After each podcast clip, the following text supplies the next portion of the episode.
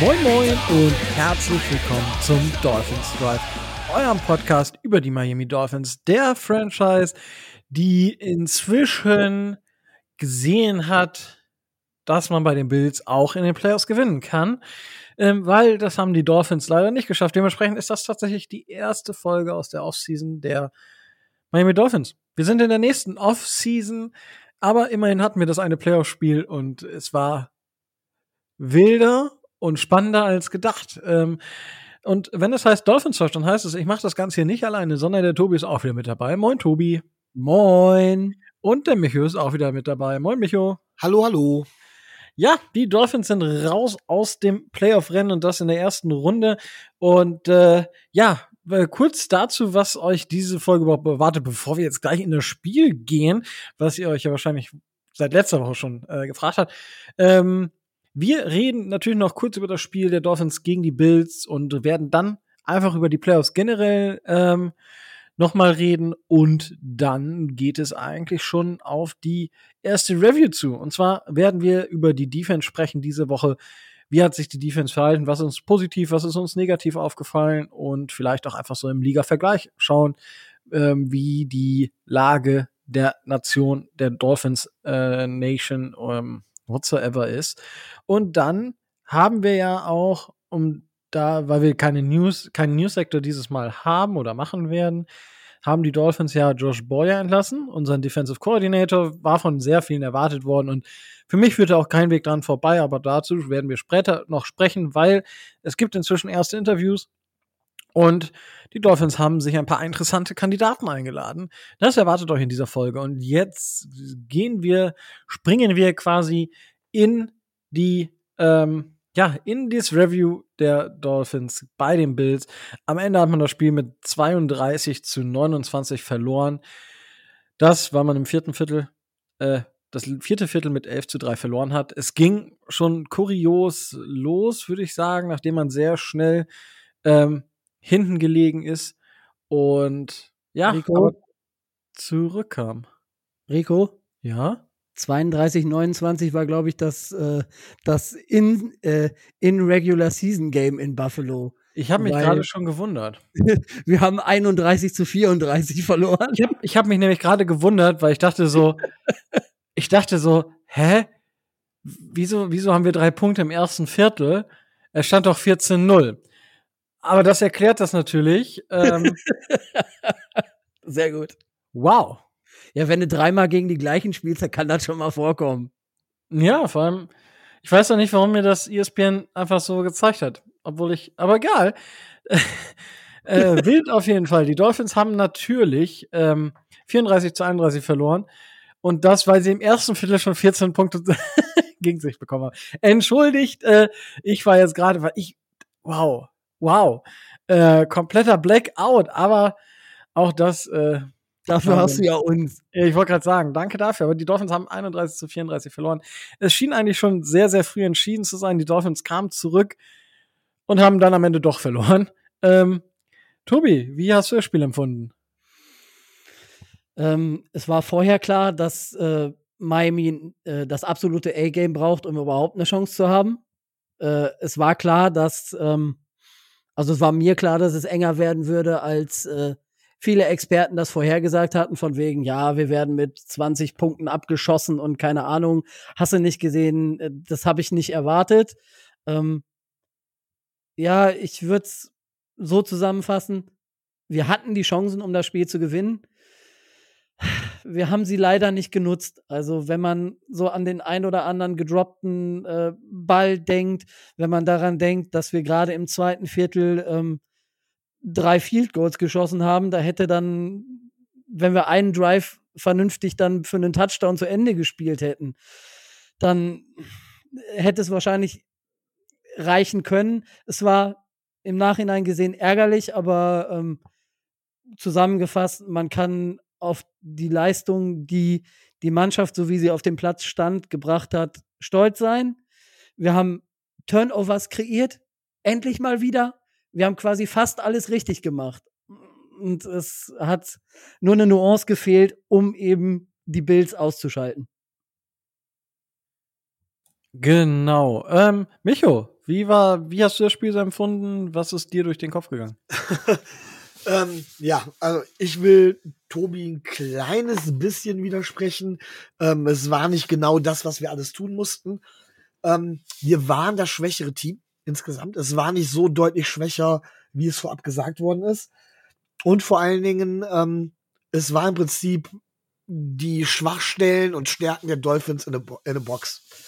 Also quasi die Saison so ein bisschen zusammengefasst. Ich würde behaupten, dass wir mit unserem Stammquarterback da wahrscheinlich eher gewonnen hätten. Das Jahr, also erstmal, wir waren verletzungsgeplagt. Und das hat man deutlich gesehen. Und äh, zum, da muss man sagen, zum Thema, zum Thema Skylar Thompson. Skylar Thompson hat für einen Seventh-Round-Pick nicht schlecht gespielt. Aber letztendlich macht seine Leistung vor allen Dingen eins, nämlich Tua besser. Weil daran sieht man nämlich, was man eigentlich letztendlich an Tua irgendwo hat. Selbst wenn äh, Skylar Thompson nicht so schlecht gespielt hat. Er hatte natürlich mit Drops zu kämpfen, die gab es aber auf der anderen Seite auch. Dann im ersten Viertel habe ich gedacht, von wegen, was macht unsere Defense da? Das war echt äh, der Grund, weswegen man dann letztendlich dann auch gesagt hat, von wegen, man feuert unseren DC. Es war eine Defense, die quasi eingeladen hat dazu, äh, tatsächlich, ähm, dass wir Punkte über Punkte kriegen. Dann haben wir die Defense umgestellt, das muss man Josh Boyer auch zugute halten, wenn er der Entscheidende war. Aber letzten Endes haben dann die Bills, sind damit nicht ganz klar gekommen und haben dann Fehler gemacht. Und eins will ich hier auch mal sagen, Josh Allen wurde von vielen immer als Überquarterback bezeichnet. Und auch das ist eine Geschichte, die meiner Meinung nach Tua besser macht. Denn was man bei Josh Allen sagen muss, Josh Allen ist kein schlechter Quarterback mehr. Das will ich jetzt nicht behaupten. Ich will auch nicht behaupten, äh, dass Josh Allen sich nicht weiterentwickeln würde oder sonst irgendwas. Aber das Niveau, was Josh Allen in der letzten Saison gehabt hat, hat er bei weitem nicht mehr. Und er ist meiner Meinung nach, wenn man das jetzt wieder in so Tiers unterteilen würde, ein ganz klares Tier drunter. Er hat auch zu Fehlern bei seinem Team geführt. Er hat sein Team auch mit, auf, er hat mit dafür gesorgt, dass es so eng war. Hat auch, da werden wir später mit, vielleicht noch mal kurz drüber reden, äh, war, ist auch nicht ganz unschuldig daran, dass die Bills halt eben klein, keinen Playoff-Run hinlegen. Und es ist halt eben nicht der super Über-Quarterback. Äh, man sollte mal vorsichtig sein, nach einer guten Saison die Quarterbacks direkt komplett nach oben zu reden oder nach einer schwächeren Saison komplett nach unten. Und bei uns war es ja teilweise noch schlimmer mit Tour, wo es ja Spiel für Spiel teilweise sich verändert hat, das Narrativ um ihn. Ähm, ja, wir hatten eine Chance zu gewinnen. Ich habe die Chance aber trotz allem immer relativ klein gesehen, weil ich das Gefühl hatte, dass die Bills durch ihre Big Play Qualitäten, die wir ohne Tour mit Skylar Thompson einfach nicht so in dem Maße hatten, jederzeit in der Lage waren, dann doch noch mal zu punkten und aufzuholen. Das haben sie halt eben oft genug bewiesen. Es gab diesen letzten Drive, wo es tatsächlich auch diesen Delay of Game Strafen gab. Und hat dann ja auch äh, Mike McDaniel später gesagt, ähm, dass ihm gesagt worden wäre, dass sie einen First Down erreicht hätten. Da frage ich mich, von wem es gesagt worden ist. Ähm, er hat es so ein bisschen anklingen lassen, dass es von offizieller Seite gekommen wäre. Das kann ich irgendwie nicht so ganz glauben. Ähm, da muss doch irgendjemand den Blick wirklich gehabt haben und die Spielsituation richtig analysiert haben. Das war anscheinend nicht der Fall. Also da haben wir tatsächlich auch ein kleines bisschen, wo wir das Coaching hinterfragen müssen, beziehungsweise die komplette Struktur. Und ähm, deswegen sage ich nochmal, dieses Spiel im Prinzip äh, zeigte all unsere Probleme auf, auch unsere Stärken zum Teil, aber auch unsere Probleme. Und wenn man dieses Spiel analysiert, weiß man schon stark, in welche Richtung es in der Offseason gehen muss. Denn da war der nächste Punkt. Defensiv haben wir endlich mal an der Line of Scrimmage gewonnen. Dafür waren wir im Defensive Backfield jetzt nicht gerade sattelfest. Aber wir haben auch offensiv, gerade mit einem Spieler wie Skylar Thompson, ist das auch sehr deutlich geworden. Auch da hat unsere O-Line ein ums andere Mal nicht wirklich vernünftig gehalten. Ähm, beziehungsweise er hätte eine Sekunde oder zwei mehr getan. So ist es nun mal. Das müssen wir als Lehre mitnehmen. Ähm, wir haben uns definitiv nicht blamiert, denn das habe ich nach dem 17 zu 0 äh, befürchtet, dass wir uns komplett blamieren und ähm, können erhobenes Hauptes aus den Playoffs rausgehen, auch wenn es nicht das Saisonergebnis ist, was ich mir erhofft gehabt hätte. Ja gut, äh, ich denke, erhofft haben wir uns alle so ein bisschen was anderes, aber die Vorzeichen standen natürlich noch mal nochmal komplett anders und ähm, ja, wo, wo fange ich an? Also natürlich am Anfang dachte ich auch so, wow, äh, okay, das Spiel ist vorbei. Also das war echt krass. Äh, ich habe zwar immer halt, es kann immer viel passieren und dann ist ja auch viel passiert. Die Defense ist, äh, ist hervorgetreten aus dem Schatten und hat das Spiel nochmal spannend gemacht. Gerade durch die Turnover. Viel individuelle Klasse einfach, die wir sonst in der Saison halt nicht haben so ummünzen können. Das war halt einfach so ein bisschen meh, so einfach so ein bisschen schade auch. Und äh, ja, die Bills sind einfach, die hatten im, im, im vierten Viertel, also Josh Allen hatte eine Average Depth of Target von 16,5 Yard. Ähm, das ist halt viel. Also äh, Skylar Thompson hatte 12 und also was gerade im letzten Viertel hatten die Bills irgendwie über 20, sogar 24 oder 26, ich weiß es gar nicht genau. Äh, das war halt absurd. Die haben ja einfach nur noch versucht, den Ball lang und jetzt versuchen wir das nächste Big Play, nächste Big Play, nächste Big Play. Da sind ja auch einige von angekommen aber die, die hatten, also die Bills haben sich noch mehr aus dem Spiel genommen, als die Dolphins es hätten machen können. Also, also das hat das nur noch unterstützt. Und gerade wie wir Josh Allen unter Druck gesetzt haben und er eben nicht so viel laufen konnte, das hat mir ins, auch so ein bisschen imponiert. Das hat war wirklich von vielen Seiten kam der Druck und das, äh, er war in über 40 Prozent seiner Dropbacks einfach auch unter Druck. Das zeigt halt auch schon wieder, wie die, wie die Front funktioniert hat. Und das war sehr, sehr positiv.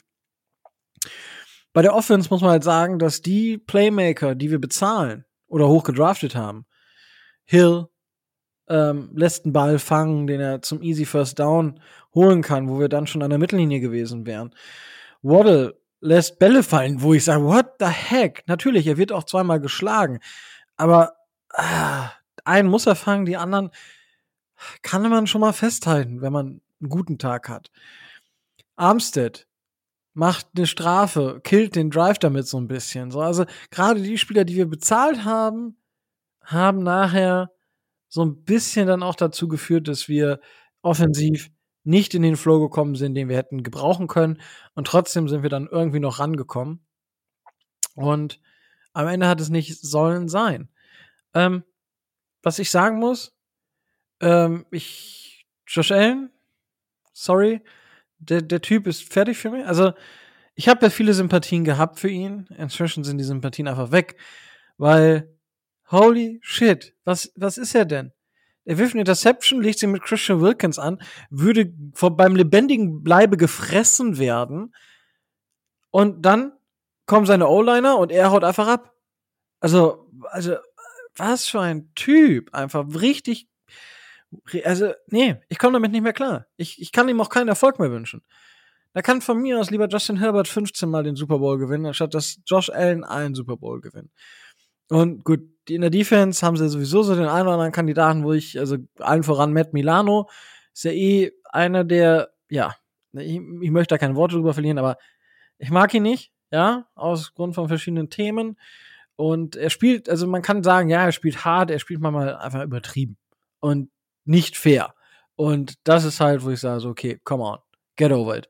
Und äh, ja, nee, die Bills, also inzwischen sage ich, hey, nope. Also ich, ich will die auch gar nicht im Super Bowl sehen, weil dann sind wir nicht, dann können wir nicht in den Super Bowl kommen. Aber ja, nee. Also Bills haben inzwischen so viel Sympathien einfach bei mir auch wieder verspielt, wo ich sage, so, okay, cool, die hatten so diesen Hype und inzwischen ist es bei mir nochmal, okay, get over it. Und ich muss mich auch so ein bisschen recht geben. Josh Allen am Anfang der Saison habe ich, ich hab, war ja auch so richtig auf einem Hype-Train, was die, äh, was die Qualität und was die, was die Spielverständnis von Josh Allen angegangen ist. Das war am Anfang der Saison auch einfach stark. Und dann hat er einfach stark nachgelassen. Auch das Spiel, er hatte natürlich seine Momente, wo er richtig stark war. Aber insgesamt ist das in der zweiten Saisonhälfte ein Rückschritt gewesen. Und zwar zur Leistung vom vorherigen Saison. Und da bin ich gespannt, wie, wie Josh Allen damit umgeht. Und es scheint sich zu zeigen, dass äh, Brian Dable einfach nicht mehr da ist. Er scheint sich zu zeigen und einen Effekt zu haben.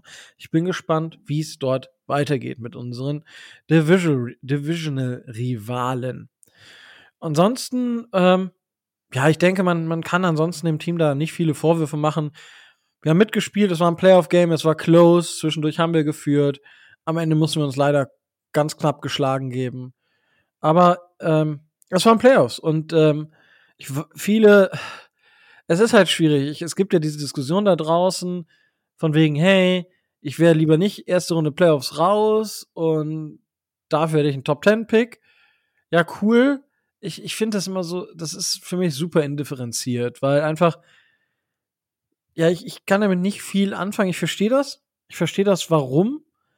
Äh, klar, weil, oh ja, weil es fehlen einem irgendwelche Tools und so weiter und so fort, um wirklich ganz oben anzugreifen. Aber wenn ich mir jetzt die AFC angucke und sage, ich habe ein Elite-Tier, ich habe Patrick Mahomes, Patrick Mahomes ist sein eigenes Tier. Und dahinter habe ich halt ein Elite-Tier, wo ich auch einen Josh Allen noch mit zuzählen würde. Aber allen voran Joe Burrow und mal gucken, was die Chargers mit ihrem Offensive Coordinator-Posten machen. Dann hat man noch Josh Allen. Drei, jetzt fehlt mir wahrscheinlich, du hast Lamar Jackson noch. Ja, da weiß man ja auch nicht, was passiert. Das ist dann der fünfte. Ähm, und habe ich irgendeinen vergessen? Ich weiß es nicht.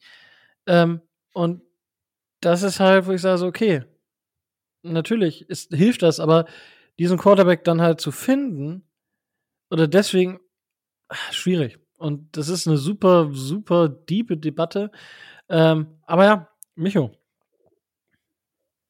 Ja, ich werde jetzt einfach mal äh, die Jungs jetzt hier überraschen, denn ich habe tatsächlich eine Sache für die Offseason vor und ich weiß noch gar nicht, ob sie es selber auch machen werden oder ob sie sich daran beteiligen möchten oder wie auch immer. Ähm, wir haben ja diese Quarterback-Diskussion, die du gerade eben angesprochen hast, Rico, die begleitet uns ja die ganze Saison, sowohl was andere Quarterbacks angeht, als auch was Tour angeht und auch was die Bedeutung von Quarterbacks angeht und hin und her. Und wir alle haben unsere persönlichen Meinungen und ähm, Ansichten und Präferenzen, das müssen wir ja auch ganz klar sagen. Und ähm, das wird auf jeden Fall mir, bei mir ein Offseason-Projekt. Äh, ein ausführliches Quarterback-Ranking mit Begründung, warum ich wen, wo, wie äh, beurteile. Ähm, ich glaube, das ist an der Zeit, weil wir dafür im, im, Drive jetzt schon sehr viel Zeit immer wieder geopfert haben. Und ich glaube, das wäre ein wichtiges Projekt, was ich auf jeden Fall in der Offseason angehen möchte. Schon wieder. ja, aber ich glaube, ich glaube, die, die, die, es gibt da, es gibt ja verschiedene Ebenen. Also es gibt ja einmal die, die, die wie teile ich Quarterbacks ein? Wo ist welcher Quarterback und warum. Und dann kann man, das ist ja dann sind so die nächsten, ähm, ähm, die nächsten Schritte, beziehungsweise die nächsten Sachen, so, hey, was brauche ich sonst, beziehungsweise wie kann ich sonst erfolgreich sein und so weiter und so fort. Also das ist ja, das hat ja so einen ganzen Rat, also könnte man tatsächlich einfach mal so, eine, so einen größeren Block draus machen. Ähm, Finde ich auf jeden Fall eine coole Idee und äh, schauen wir mal, was wir da zusammenschustern können. Ähm, ja, gibt's sonst von euch noch was, was ihr zu dem, zu dem Spiel sagen wollt?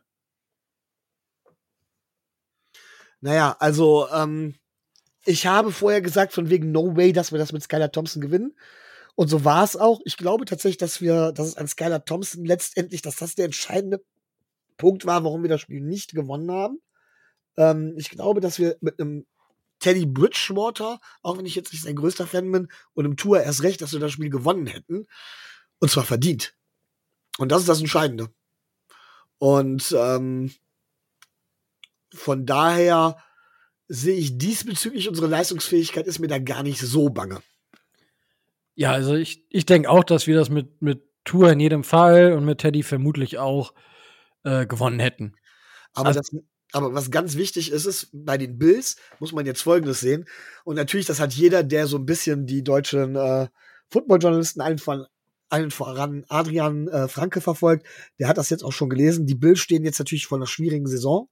Als nächstes, Josh Allen hat einen Rückschritt gemacht, wird aber bezahlt. Mehrere Spieler hören auf, gerade auch Spieler, meine ich, auch aus der zweiten Reihe. Äh, der Cap Space ist knapp. Draftpicks haben nicht eingeschlagen. Das heißt, die Bills, bei den Bills ist eher eine Regression zu erwarten, anstatt einen, äh, anstatt nochmal einen Schritt nach vorne. Ähm, das ist der eine Punkt. Also da muss man nochmal ordentlich tun. Und weswegen es nicht so gehen sollte wie bei den äh, Kansas City Chiefs, ist ganz klar. Das eigentliche Genie hinter Josh Allen war, glaube ich, Brian Dable. Das hat, haben die Playoffs auch gezeigt. Und der ist nun mal weg. Das heißt, äh, in der AFC East, und so sehr ich unseren Gast David von der Bills Mafia auch gerne mag. Über andere Gäste möchte ich jetzt hier nicht reden. Ähm, so sehr freue ich mich doch darüber, wenn direkte äh, Division-Konkurrenten eben nicht gut abschneiden. Ja, ich meine, gut, vor einem Umbruch, wir stehen nicht direkt vor einem Umbruch, aber ich sag mal, unsere Möglichkeiten sind auch sehr beschränkt, aber darüber werden wir definitiv im Rahmen der Offseason auch noch sprechen, im Rahmen der Free Agency und des Drafts. Genau. Tobi, möchtest du noch was zum Spiel sagen? Nee, aber direkt auf das, äh, was den Bills da so bevorsteht. Also sie haben da mehrere Kandidaten, gerade ähm, Jordan Poyer, Jordan Phillips, Tremaine Edmonds, die sie äh, gut bezahlen müssen mit einem relativ äh, engen Fenster, was, äh, was deren Cap Space angeht. Ähm, dann haben sie noch diverse Leute aus der zweiten Reihe. Also es wird lustig zu sehen, wie sie das hinbekommen.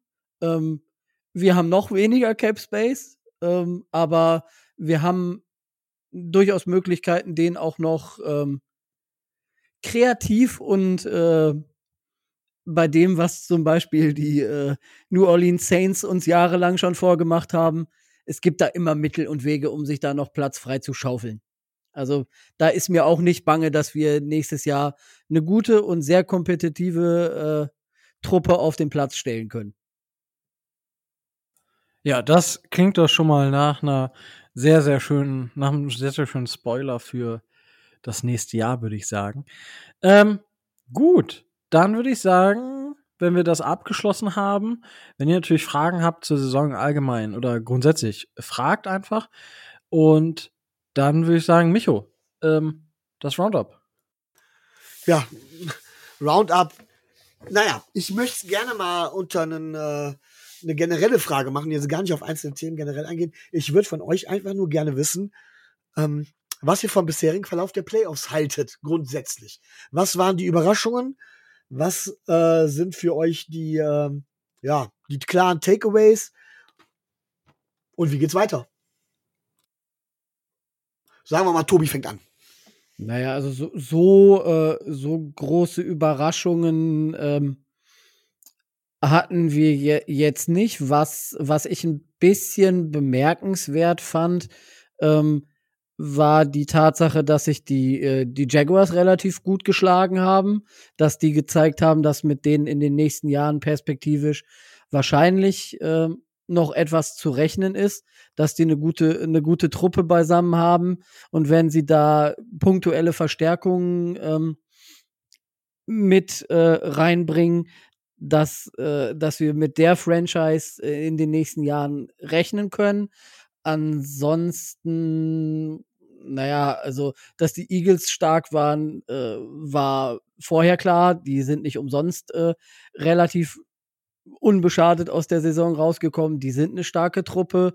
Dass äh, die 49ers in dem Shanahan-System auch mit äh, Brock Purdy äh, für mich klarer Titelanwärter sind, ähm,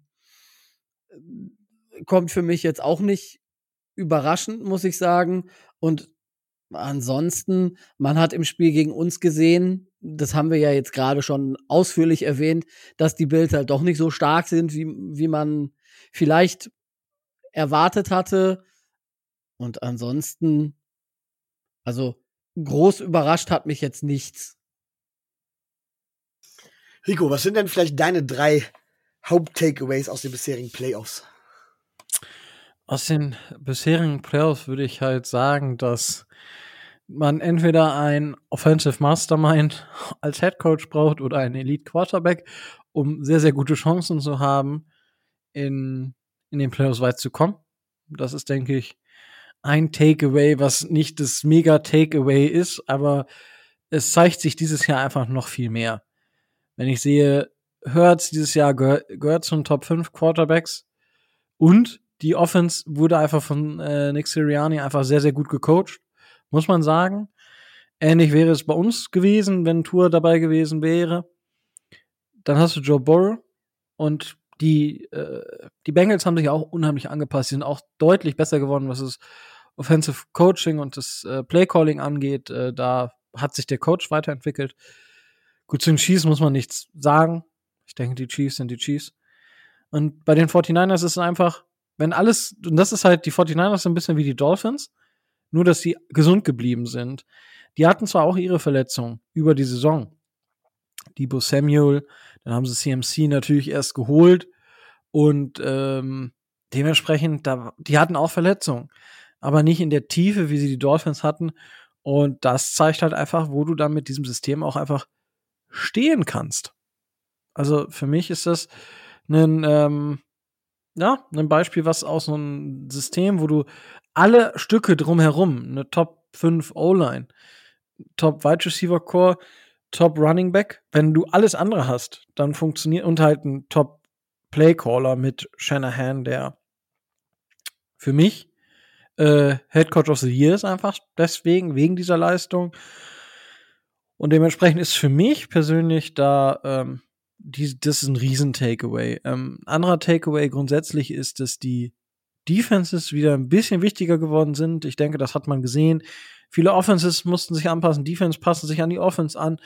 Und ähm, dass man gewisse Sachen gegen verschiedene Quarterbacks macht und versucht und manchmal gewinnt man, manchmal verliert man, klar, äh, wow, sehr, sehr ertragreicher Satz in jedem Fall. Ähm, und das ist für mich halt auch schön zu sehen, dass die Defense wieder bisschen mehr, bisschen höheren Stellenwert als in den letzten zwei, vielleicht drei Jahren hat. Also in den Jahren zuvor. So, das wären zwei und die, das, das letzte Takeaway ist, dass ähm, es manche Franchises gibt, die einfach, ja, also die, die, die Texans sind einfach ein riesengroßes Loch. Also, da, da, da, ich, ich kann da gar nicht viel zu sagen, aber also, ich sag mal, ähm, ja, ich bin, ich, ich finde es witzig, wie die Texans einfach diesen First of All, das heißt natürlich nicht immer was und First of All muss nie immer der beste Quarterback sein oder genau der Quarterback, der sich dann auch zeigt und so weiter, aber wie das zustande gekommen ist, ist einfach, wow, diese Franchise ist so busted. Also die ist echt am Poppes. Und äh, dementsprechend, genau, das, also so, das, was für mich jetzt noch interessant ist für die Offseason vielleicht, ist diese ganze Quarterback-Diskussion. Ähm, wir hatten die Quarterback-Situation oder Diskussion, als wir den Texans-Pick, den hohen hatten, draften wir noch einen Quarterback. Und äh, diese Diskussion haben in noch einer ganz, ganz anderen Dimension die Chicago Bears, weil die an eins picken. Und ich meine, ähm, deren Quarterback hat gezeigt, dass er laufen kann, aber das Quarterback-Play von Justin Fields ist einfach nicht gut gewesen. Da bin ich halt wirklich gespannt. Und ähm, ja, also insgesamt würde ich sagen, das sind so ein paar Takeaways, die, die mir so aus dem Bauch raus kommen. Ähm, und ja, also ich würde sagen, es hat mir, also viele haben ja gerade zu Beginn oder in der ersten Hälfte der Saison gesagt, dass es nicht so toll fanden oder die Spiele irgendwie nicht so. Äh, ich fand es gar nicht so wild. Also ich fand's, ich fand's tatsächlich auch mal erfrischend, dass es halt nicht immer nur die besten Offenses waren auch alle vorne, sondern dass halt auch viel einfach zwischendurch ähm, gelaufen ist. Genau, das würde ich noch mal so einschätzen wollen. Ja, also bei mir war das Übergreifende, was ich einfach in den Playoffs jetzt schon gemerkt habe, das Thema Quarterback. Sei es äh, bei uns die Verletzung von Tua, sei es das, das die Regression von ähm, Josh Allen, aber auch so Geschichten wie halt eben Brock Purdy und ähm, auch der Ausfall von Patrick Mahomes, der ja tatsächlich letztendlich ähm, gezeigt hat, ähm, dass das System wichtiger ist als die Spieler in meinen Augen. Denn auch Brock Purdy, da werden jetzt viele Vergleiche mit Tom Brady und so gezogen und Brock Purdy spielt ja nicht schlecht, gar keine Frage. Ähm, aber auch Brock Purdy hat teilweise gerade in den Playoffs gehörig Glück gehabt und äh, war jetzt nicht der Quarterback, der das Spiel an sich gerissen hat, sondern er hat einfach das System umgesetzt. Und ähm, auch Chad Henney, der letztendlich die Kansas City Chiefs ja zum Sieg äh, dadurch geführt hat mit seinem Touchdown Drive, ähm, ist nun mal nicht der Elite-Quarterback, der aber in dem System nun mal einfach funktioniert hat. Und jetzt kann man nicht mehr davon reden, dass der halt eben einen Tyree Kill hätte, so dass es von selber läuft. Ähm, ein anderes Beispiel, was mich persönlich natürlich sehr freut, ist das Beispiel Daniel Jones. Jeder, der hier ein bisschen zugehört hat, weiß, dass ich den, den Spieler deutlich lieber mag als die ganzen anderen Experten in Deutschland oder so. Aber ähm, tatsächlich ähm, hat er einen Sprung nach vorne gemacht, vor allen Dingen, wenn man sich anguckt, was für einen Drumherum da eben ist. Und auch da finde ich halt wieder relativ bezeichnend. Quarterbacks, ja, brauchen aber die Fähigkeit, in einem System gut zu spielen. Ähm, genau dasselbe Trevor Lawrence. Trevor Lawrence ohne System, er galt als Generational Talent. Das hat er meiner Meinung nach immer noch nicht erfüllt. Er hat deutlich besser gespielt zum Teil. Weswegen? Wegen des Systems. Also, ähm, das ist für mich ein ganz, ganz großer Takeaway halt eben aus diesen, aus den, aus den Playoffs heraus. Und, dass es für mich in dieser Saison nicht das Überteam gibt.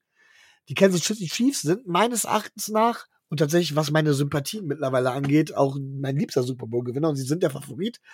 Aber es, sie sind nicht das Überteam. Das waren nicht die Bills, das waren nicht die Bengals. Das heißt, alle sind enger aneinander gerückt. Und dann heißt es immer, ich möchte gerne auf das zurückgehen, was Rico vorhin gesagt hat, mit, den, äh, mit dem Top 10 Pick, lieber ein Top 10 Pick als in den Playoffs in der ersten Runde ausscheiden. Hey, das ist eine Lotterie. Und wie oft, Bills sind ein Beispiel dafür, äh, wer, oder wir natürlich selber auch, wie oft werden Picks halt eben in den Sand gesetzt? Wenn du in die Playoffs, in die erste Runde kommst, heißt es, dass du auf einem gewissen Level und auf einem gewissen Niveau spielst. Und dann musst du halt eben im Draft das konstant gut ergänzen. Das heißt, gutes Drafting, wenn du zumindest versus Drafts machst und es nicht wie die Rams versuchst. Aber auch die haben im Draft relativ gut gedraftet. Äh, ist natürlich, also relativ gutes Drafting ist die Basis, um weiter vorwärts zu kommen. Und dafür muss man nicht unbedingt hochpicken. Auch das ist für mich äh, ein Takeaway, den ich da dementsprechend auch rausziehen kann. Keiner hat erwartet, dass die Jaguars und die, äh, und die Giants so weit kommen. Ähm, keiner hat erwartet, dass die Bengals die Bills so klar dominieren oder dass die Jaguars so nah an die, äh, äh, an die Chiefs noch rankommen würden. All das wurde nicht erwartet. Und der dritte Takeaway, über den ich reden möchte, ist halt eben Stand jetzt, ist halt die AFC die deutlich bessere Conference gegenüber der NFC. Ich frage mich allerdings, wie lange das äh, so bleibt, weil halt eben dieses Drafting und dieses Umdenken, dieses Umstellen halt eben ganz, ganz schnell dazu führen kann, dass die NFC das wieder aufholt. Es wurde oft gesagt, von wegen, die NFC wird auf Jahre hinaus hinten stehen. Ich sehe das nicht so. Ich glaube, dass es ein, maximal zwei Saisons dauert, bis die NFC wieder auf Augenhöhe ist und vielleicht sogar Teams, die jetzt teilweise einen Elite- oder einen Top-Quarterback haben, überholt haben. Einfach weil das Ganze drumherum stimmt. Das sind so meine Takeaways, die ich mit mitnehme in die Offseason. Oder sagen wir mal so, in die äh, Championship Games und in den Super Bowl. Sehr schön. Ähm, ja, also ich bin, bin immer noch zum Teil so ein bisschen hin und her gerissen, wobei ich sagen muss, also die letzten Jahre zeigen, zeigen halt eine Tendenz, was die Quarterbacks angeht und mit der NFC. Ja, ich meine, die, die AFC hat natürlich jetzt schon ziemlich viel in Anführungsstrichen Mehl gehabt, also wirklich man hat viele Elite-Quarterbacks einfach aus den Drafts rausgezogen. Natürlich haben einige Teams auch hoch gedraftet. Äh, Bengals zum Beispiel oder auch die Jaguars. Und ähm, ja, also bin, bin gespannt, wie es da weitergeht. Gut, ähm, Roundup damit fertig, Micho, oder möchtest du noch? Ich würde sagen, das hat sich jemand erledigt. Und alle, die es hören, Entschuldigung, ich habe mir gerade einen Hustenbonbon reingesteckt, damit meine Stimme etwas länger mitmacht. Das ist vollkommen in Ordnung. Das ist vollkommen in Ordnung. Gut, ähm, dann würde ich sagen, steigen wir um auf das Review ähm, von unserer Defense. Tobi, möchtest du anfangen und über äh, Micho? Ja, ich möchte vorher noch eine Bekanntmachung machen. Okay. Ich möchte hiermit ganz offiziell meine, Sp äh, meine Karriere als NFL-Spieler beenden. Das ist vollkommen in Ordnung wenn Lothar Matthäus seine Trainerkarriere beenden kann, dann kann ich jetzt auch meine Karriere als NFL-Spieler beenden. Ich habe es bisher immer geheim gehalten. Ich wollte es nicht wahrhaben, aber ich glaube, jetzt ist der Zeitpunkt. Wow, Breaking. Breaking News. Das ist sowas von Breaking hier. To Tobi, kannst du auf diesen Schock mhm. überhaupt jetzt noch unsere Defense analysieren? Es ist unfassbar. Also ich, ich werde es äh, sicherlich äh, versuchen, aber äh, naja, wir werden sehen, was dabei rauskommt. Ich hatte immer noch äh, damit äh, spekuliert, dass wir Micho irgendwann mal in Miami sehen, aber naja, das können wir jetzt leider begraben. Was eine Trainerkarriere angeht, habe ich mich noch nicht endgültig entschieden. Ach ja. Da haben wir ja noch eine Chance. Nein, aber ähm, wenn wir mal so in die äh, in die Defense reingehen und in das reingehen, was die Defense so in diesem Jahr zu leisten imstande war und was sie äh, was sie geleistet hat, dann muss man ganz äh, muss man ganz klar sagen, ähm, dass wir eine äh, eine Regression von der äh, Defense erlebt haben. Das hat äh, mehrere Gründe. Ähm, hat natürlich auch mit den diversesten Verletzungen zu tun, die uns gerade so rund um Woche äh, 9 und 10 erlebt, äh, äh, ereilt haben, aber auch mit der Tatsache, dass äh, Byron Jones äh, den, äh, wie hieß er denn jetzt nochmal? Äh, unseren, unseren Wide Receiver des letzten Jahres gegeben hat, viel, viel Kosten und kein Spiel gemacht. War ein bisschen. Fuller Will. Genau, den Fuller Will. So war er. Ich war jetzt zwischen Kyle Fuller und Will Fuller, aber das passiert mir häufiger. Ähm, da war von Anfang an schon ähm, das System, so wie es äh, Josh Boyer spielen wollte, äh, von Anfang an dem, äh, dem Scheitern nach verurteilt. Und als dann der Reihe nach ähm, Brandon Jones neben Byron Jones und ähm, Nick Needham ähm, verletzungsbedingt ausfielen, ähm, Xavier Howard sich mehr oder weniger äh, mit diversesten Malessen durch die Saison geschleppt hat, war, war relativ klar, dass wir gerade in der, in der Secondary nicht die zweite Reihe zur Verfügung haben, um das äh, auch nur in irgendeiner Art und Weise ausgleichen oder ähm, kompensieren zu können. Weil, ähm, wenn man sich teilweise anguckt, mit welchen ähm, mit welchen äh, Lineups oder mit welchen Starting Lineups wir in äh, diverse Spiele gegangen sind. Ähm, naja, da war es wahrscheinlich, äh, wahrscheinlich abzusehen. Ähm, ausklammern aus dieser ganzen Geschichte möchte ich ähm, Kader Kuhu oder muss man natürlich Kader Kuhu, der ähm, wir haben vor der Saison darüber spekuliert, warum man ihm so ein hohes äh, äh, so einen hohen, in Anführungszeichen, Signing-Bonus äh, gegeben hat, damit er als undrafted Free Agents bei den Miami Dolphins ähm, landet.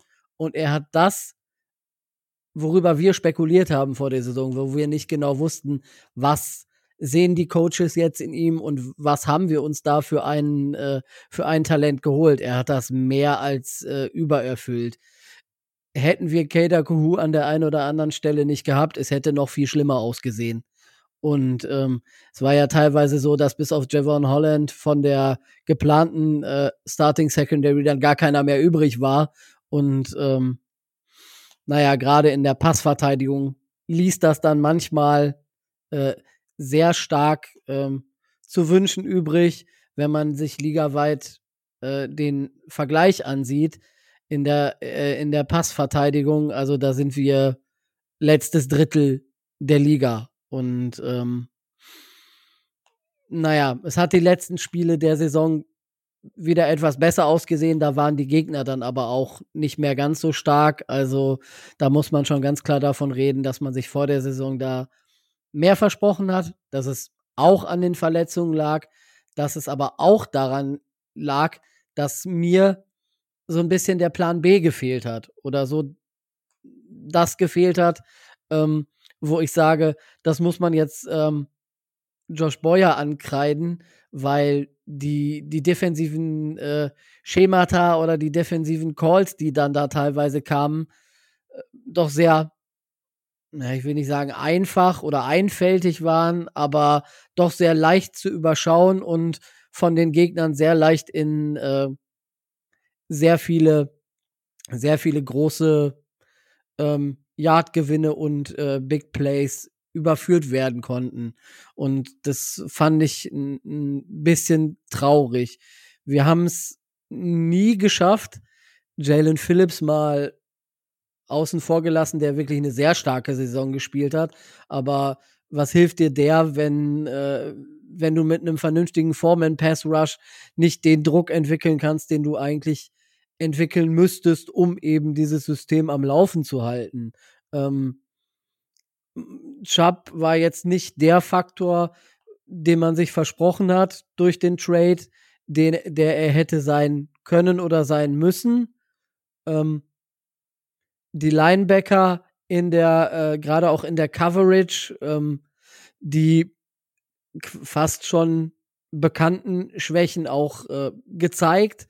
Das hat in der Laufverteidigung sogar relativ gut bis sehr gut ausgesehen. Das sah schon sehr stark aus. Ähm, Christian Wilkins hat eine sehr starke ähm, Saison gespielt. Zach Sieler, äh, Raquan Davis haben das gezeigt, was man sich von ihnen im Spiegel der letzten Jahre schon versprochen hat. Immer so unter dem Radar fliegend, aber immer sehr stark. Aber eben auch nicht so stark, als dass sie das hätten ausgleichen können, was wir an anderer Stelle ähm, verloren haben. Also wir haben gewisse Positionen in der Verteidigung, in denen wir nachbessern müssen, je nachdem, wie dann die Entscheidung ausfällt, wer dafür ab der kommenden Saison zuständig sein wird, wird da einiges an Umbaumaßnahmen und an Umbauarbeiten zu tun sein. Wir haben Blitzlichter und wir haben starke, äh, starke Einzelkönner. Wenn die aber nicht so performen, wie sie performen könnten, ähm, namentlich genannt Xavier Howard und äh, Javon Holland, die ähm, an denen man diese Regression auch äh, statistisch festmachen kann, aus diversen Gründen, mh, dann ist unsere Defensive natürlich sehr wackelig.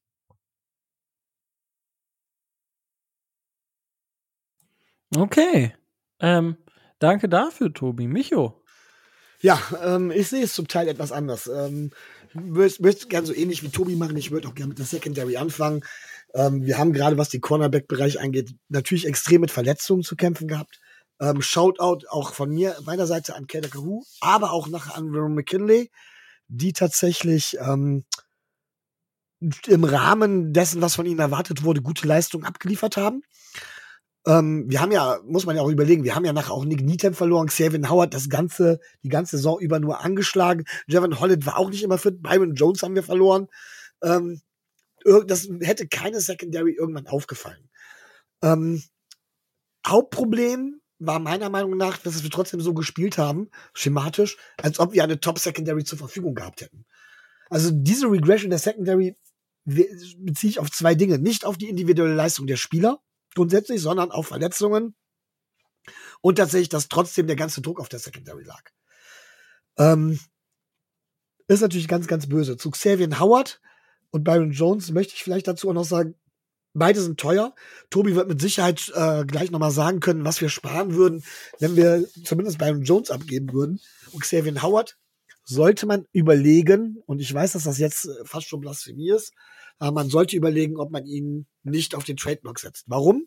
Man würde jetzt noch etwas für ihn bekommen.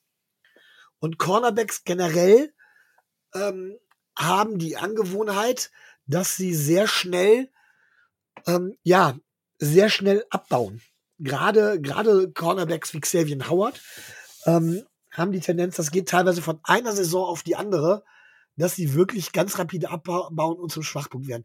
Ja, hat Xavier Howard noch eine Saison oder zwei im Tank? Möglich. Ist wirklich möglich. Wird er noch mal das Niveau erreichen, was er vorher gehabt hat? Auch das ist möglich. Aber wie oft? Vielleicht noch eine Saison? Vielleicht noch zwei Saisons? Ich weiß es nicht. Vielleicht aber auch gar keine Saison. Und jetzt würde man vielleicht für ihn noch einen Trade-Pick äh, Pick bekommen. Und im Moment sind wir mit Picks ja relativ rar gesät. Und wir müssen uns für die Zukunft aufstellen, gerade was auch den Salary Cap angeht, auch für die nächste Saison. Da kommen wir mit Sicherheit auch noch zu. Aber wie gesagt, da wird Tobi gleich bestimmt noch mal was zu sagen können. So, ähm, kommen wir dann zu einem unterschätzten Teil. Und zwar ist das, ja, sind das unsere Linebacker und ich meine damit nicht unsere Linebacker Pass Rusher, von denen ich auch relativ enttäuscht war. Es kam nicht viel, weder schematisch aber sie haben es auch nicht geschafft, Druck von der Secondary zu nehmen. Ähm, sie waren im Prinzip einer der Schwachpunkte in der Defense. Ähm, fast noch mehr als die Secondary. Nochmal, die Secondary war durch die Verletzung gebeutelt, aber die Line, das Linebacker-Core hätte durch, äh, durch dementsprechend individuelle Klasse, durch Blitz, durch, ähm, beziehungsweise durch Pass Rush und dadurch, dass man, ich sag jetzt mal, die Underneath-Pässe gut verteidigt, früh stoppt, äh, hätte da viel Druck von der Secondary genommen werden können. Das haben wir nicht geschafft. Es gab einzelne Spieler, die sowohl ich äh, sehr gerne mag, als auch Rico, namentlich zum Beispiel AVG, die deutlich abgebaut haben. Ähm, auch aufgrund ihrer Rolle im Team. Ich bin der Meinung, dass man sie auch anders einsetzen könnte und dass das nicht nötig gewesen wäre. Das sind keine Topverdiener, die aber zu deutlich anderen Leistungen in der Lage gewesen wären. Und da muss ich tatsächlich auch wieder Josh Boyer bzw. das System in Frage stellen. Ganz besonders aufgefallen ist mir Channing Tindall, der ja, ich weiß gar nicht, wie viel Snaps gespielt hat. Das könnt ihr mit Sicherheit auch zwischendurch nachgucken. Aber ähm, der von seinem Skillset eigentlich ein Spieler gewesen wäre, der genau da in der Lage gewesen wäre, Sideline to Sideline, sowohl in äh, Coverage als auch im Pass Rush, als auch gegen die werfenden Running Backs, sprich äh, als Quarterback Spy eingesetzt zu werden, eigentlich die hervorragende Rolle. Und dann muss man ihm auch Spielpraxis geben und ihn entwickeln. Natürlich kann es sein, passiert immer wieder, dass er eine absolute Graupe ist. Aber dass wir ihn so wenig gesehen haben, wundert mich noch sehr. Und ähm, wir haben aber auch nie irgendwie ein System gespielt, wo er vernünftig reingepasst hätte. Auch da stelle ich unseren DC halt eben in Frage und sage, wenn man sich soll, wenn man solche Spieler hat, die ja nun, das wurde von vielen so bezeichnet, ein Stil eigentlich im Draft, im Draft waren, ähm, warum versucht man die nicht vernünftig einzubauen? Warum bleibt man auf dem beharren, was man dementsprechend, äh, was man die ganze Zeit spielen will? So, und dann kommen wir zur Front. Und die Front ist ein absolutes Prunkstück. Äh, Tobi hat es gerade eben schon angesprochen, Christian Wilkins hat wohl diese Saison seines Lebens gespielt. Und ich sag Paces, man. Also den müssten wir halten, komme was wolle. Ähm, der ist so gut, so dermaßen gut, hat so einen dermaßen Sprung nach vorne gemacht. Und sorry, Tobi, ich sehe es noch ein bisschen anders, was Sexila angeht. Für mich ist Sexila herausragend gewesen diese Saison. Also nicht das, was man im Rahmen dessen erwarten konnte. Jetzt nicht so die Stütze. Ich finde, absolut steht Christian Wilkins in nicht so wahnsinnig viel hinterher. Ähm, naja, aber hast du weniger erwartet? Nochmal? Hab ich hast weniger du weniger erwartet? erwartet? Nein, nein, nein, eben. Aber es hörte sich bei dir gerade eben so an. Nein, nein, nein, äh, dass, er, dass er herausragend gespielt hat. Äh, ich hatte das erwartet, weil er das in den letzten Jahren schon getan hat. Okay, er ist ja der am meisten unterschätzteste Spieler bei uns im, im Roster, würde ich fast schon sagen. Raquin Davis hatte keine, hatte meiner Meinung nach auch verletzungsbedingt eine kleine Regression, aber auch dadurch, dass halt eben Zach Zieler und Christian Wickett so hervorragend gespielt haben. Jalen Phillips ist der Passrusher geworden, individuell, den wir uns von ihm erhofft haben. Also haben wir da eigentlich schon beim Foreman Rush eigentlich schon eine absolute Bank. Und dann hat man noch einen Spieler wie Bradley Chubb geholt. Meiner Meinung nach einen All-In-Move, weil so ein Spieler, der ja auch relativ teuer ist, den holt man dann, wenn man was vorhat. Und meiner Meinung nach ist dann dieses Jahr und nächstes Jahr das All-In-Jahr, weil ähm, danach wirst du capmäßig zu viele Spieler gehen lassen müssen und musst wieder von vorne anfangen. Wir werden sehr schnell ähm, die Spitzenspieler sehr teuer bezahlen und sehr viele aus der zweiten Reihe gehen lassen müssen, weil es nicht anders geht. Und dafür hat mir Bradley Chubb individuell zu wenig geliefert. Natürlich mag auch das Schema daran schuld sein, aber letztendlich, du hast es auch äh, gerade eben gesagt, Tobi, Bradley Chubb hat halt eben individuell nicht das gebracht, was er gebracht hat. Jetzt kann man immer sagen, ja, aber er hat Jalen Phillips die Räume gemacht. Nee, war auch nicht in dem Maße. Ich glaube, dass ein anderer Passrusher quasi in dem System neben dem Nebenleuten einen ähnlichen Impact gehabt hätte. Und dafür ist Bradley Chubb ein bisschen zu teuer. Ich sage einen ähnlichen. Bradley Chubb ist ja kein schlechter Spieler. So ist es nicht. Ähm, aber da diesen Move kritisiere ich nach wie vor sehr und sage, der wäre nicht nötig gewesen. Da hätte man durchaus anderweitig äh, agieren können, gerade dass man ja, weil man ja auch diese Saison verletzten Emmanuel Ogbar äh, noch in der Hinterhand hat. Ähm, es gibt auch andere Passwasher. Die zweite Reihe wäre auch gut. So gut wie keine Franchise spielt mit in der Front mit derartiger Qualität. Individueller Qualität. Und dafür haben wir einfach zu wenig rausgeholt. Ähm, Josh Boyer hat ständig also er hat es geliebt, Cover Zero zu spielen. Er hat ständig voll blitzen lassen, hat dadurch auch mit Druck erzeugt. Eigentlich muss es schematisch, bei dieser individuellen Klasse, muss man in der Lage sein, diesen Druck mit einem Foreman Rush zu machen. Dann hat man auch die Chance, mehr in Coverage fallen zu lassen und hat man auch die Chance, die Secondary zu entlasten, wo dann eine Qualität eines Kader Kahu oder eines Devin Holland und äh, mehr zur Geltung kommt, wo man die Verletzungssorgen eines Xavier Howard dann vielleicht ein bisschen vermessen lassen kann. Das heißt, das Gesamtkonstrukt der Defense war vollkommen Team vorbei. Und das finde ich halt dementsprechend sehr, sehr fragwürdig. Wir haben es am Anfang auch nicht geschafft, vernünftig Druck aufzubauen. Das kam erst im Laufe der Saison. Da muss ich Josh Boyer dann zugute halten, dass er da zumindest ein bisschen reagiert hat, dass da zumindest ein bisschen was passiert ist, aber nicht in dem Maße, wie es nötig gewesen wäre. Mit diesem, mit diesen vier, mit dieser, mit dieser äh, Front müssen wir die Line of Scrimmage dominieren, auch gegen gute O-Lines.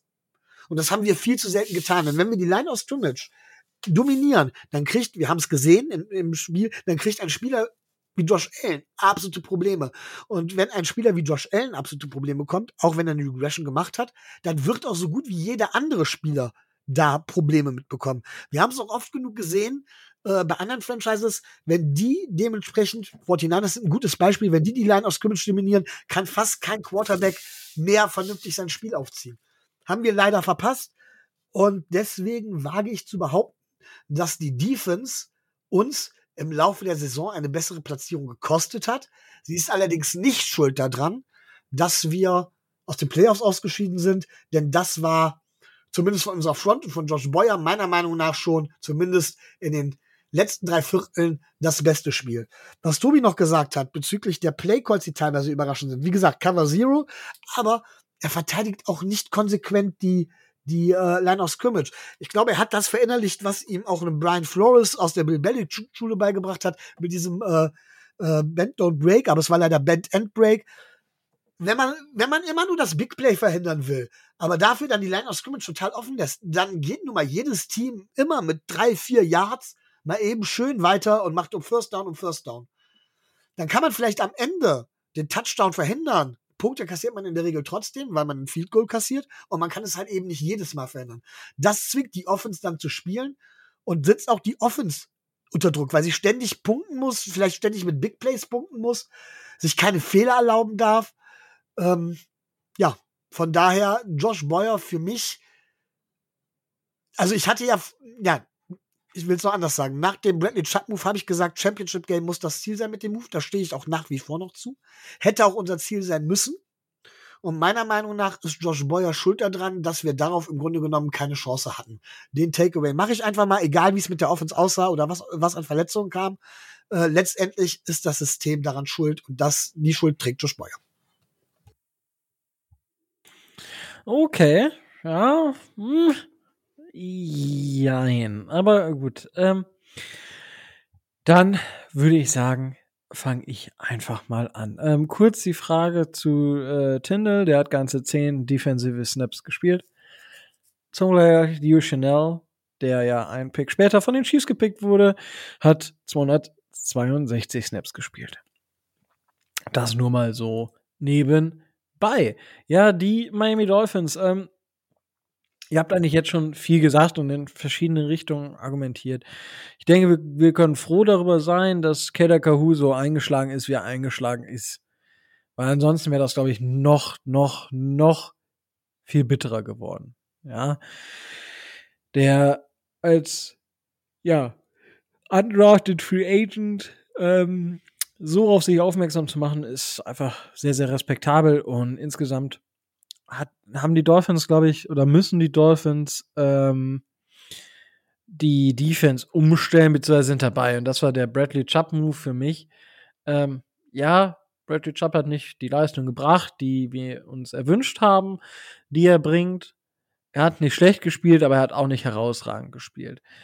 Ähm, dass es eine Art All-In-Move war, jein, für mich immer noch nicht so ganz, weil was steckt dahinter oder was ähm, wo kann man sagen, dass das kein All-In-Move ist? Die Dolphins haben ein finanzielles Fenster des Rookie-Vertrages von Tour. Das versuchen sie komplett zu nutzen. Da war dieser Move halt dabei. Und jetzt muss man halt schauen, ob sich das nächste Saison noch bezahlt macht mit einem anderen Defensive Coordinator. Ob der mehr damit anfangen kann. So, das, das kurz dazu. So, dann fange ich einfach mal dann auch von hinten an. Cornerback-Situation müssen wir, müssen wir nicht viel drüber reden. Ähm, Xavier Howard hat teilweise zum größten Teil mit seinem Knöchel angeschlagen gespielt. Das ist nicht optimal gewesen und ja, der Rest war verletzt. Also das, was wir eigentlich holen wollten oder geholt haben in den letzten Jahren, die Spieler waren verletzt und äh, ja, auch Spieler wie zum Beispiel Noah Benogany, Der hat zwar die äh, Interception tatsächlich, muss man sagen, die uns am Endeffekt mit in die Playoffs gebracht hat, rückwirkend betrachtet, äh, war da nicht viel. Nick Needham verletzt. So, es war halt viel, was einfach zusammengekommen ist. Und dann hat sich halt auch noch äh, Brandon Jones verletzt, dass halt das Safety-Duo auseinandergerissen wurde. Eric Rowe hat das nicht schlecht gemacht, aber es, er war halt auch bei weitem nicht so gut wie ein Brandon Jones. Da ist einfach der Unterschied inzwischen da, dass der junge Spieler besser als der alte Spieler, der erfahrene Spieler ist. Und das ist insgesamt einfach, ja, bitter, bitter gelaufen. Und Micho, du hast es da auch richtig gesagt. So, da fehlte mir dann halt wirklich dies, dieser, dieser Switch im Kopf des Defensive Coordinators sagen, jetzt muss ich mir ähm, was Großes anderes überlegen. Oder ich muss das grundsätzlich mal über den Haufen werfen. Ich nehme einfach mal ein leeres Papier und schau mal, was ich machen kann. Und das hat mir halt so ein bisschen gefehlt. Und man muss halt sagen, was auch äh, so ein bisschen ähm, passiert ist in der Saison mit ähm, mit Jalen Phillips einfach, dass der auch immer wieder aufgetaut ist. Also nicht immer wieder, sondern immer weiter aufgetaut ist, weil ähm, der am Anfang der, der Saison war es noch so ein bisschen, ha, und dann ist er immer und immer weiter aufgetaucht. Und mit der Verpflichtung von Bradley Chubb hat er auch so ein bisschen mehr Räume bekommen. Ähm, das muss man halt, kann man auch mal so, würde ich sagen, festhalten. Und auch wenn er im Vergleich zur letzten Saison neun anstatt zehn Sacks hatte, hat er insgesamt doch 70 Pressures erzeugt im Vergleich zum Vorjahr, wo es 39 waren. Er hatte 480 im Vergleich zu 402 Pass Rush Snaps, Pass Rush Snaps, wow. Äh, aber das ist deutlich, deutlich besser gewesen. Und das ist wirklich der Spieler, den wir dann halt brauchen. Und wenn Bradley Chubb sich dann auch eingewöhnt hat und vielleicht einen Koordinator hat, der ihn da noch mehr unterstützt, ja, der ihn da mehr, mehr helfen kann auch. Ich glaube, dann, dann kann das wirklich, wirklich was werden. Die Dolphins Defense insgesamt, ähm, äh, bevor ich jetzt insgesamt sage, komme noch zur, ähm, ja, zur, zur Front der Miami Dolphins und gut, über Jane Phillips habe ich jetzt schon gesprochen, Bradley Chubb auch so ein bisschen. Ähm, was unsere Defensive Interior Line gemacht hat, war einfach bombastisch. Und für mich ist es persönlich immer ein gutes Zeichen, wenn der Defensive Tackle viele Tackles hat. Im Vergleich zu einem Linebacker.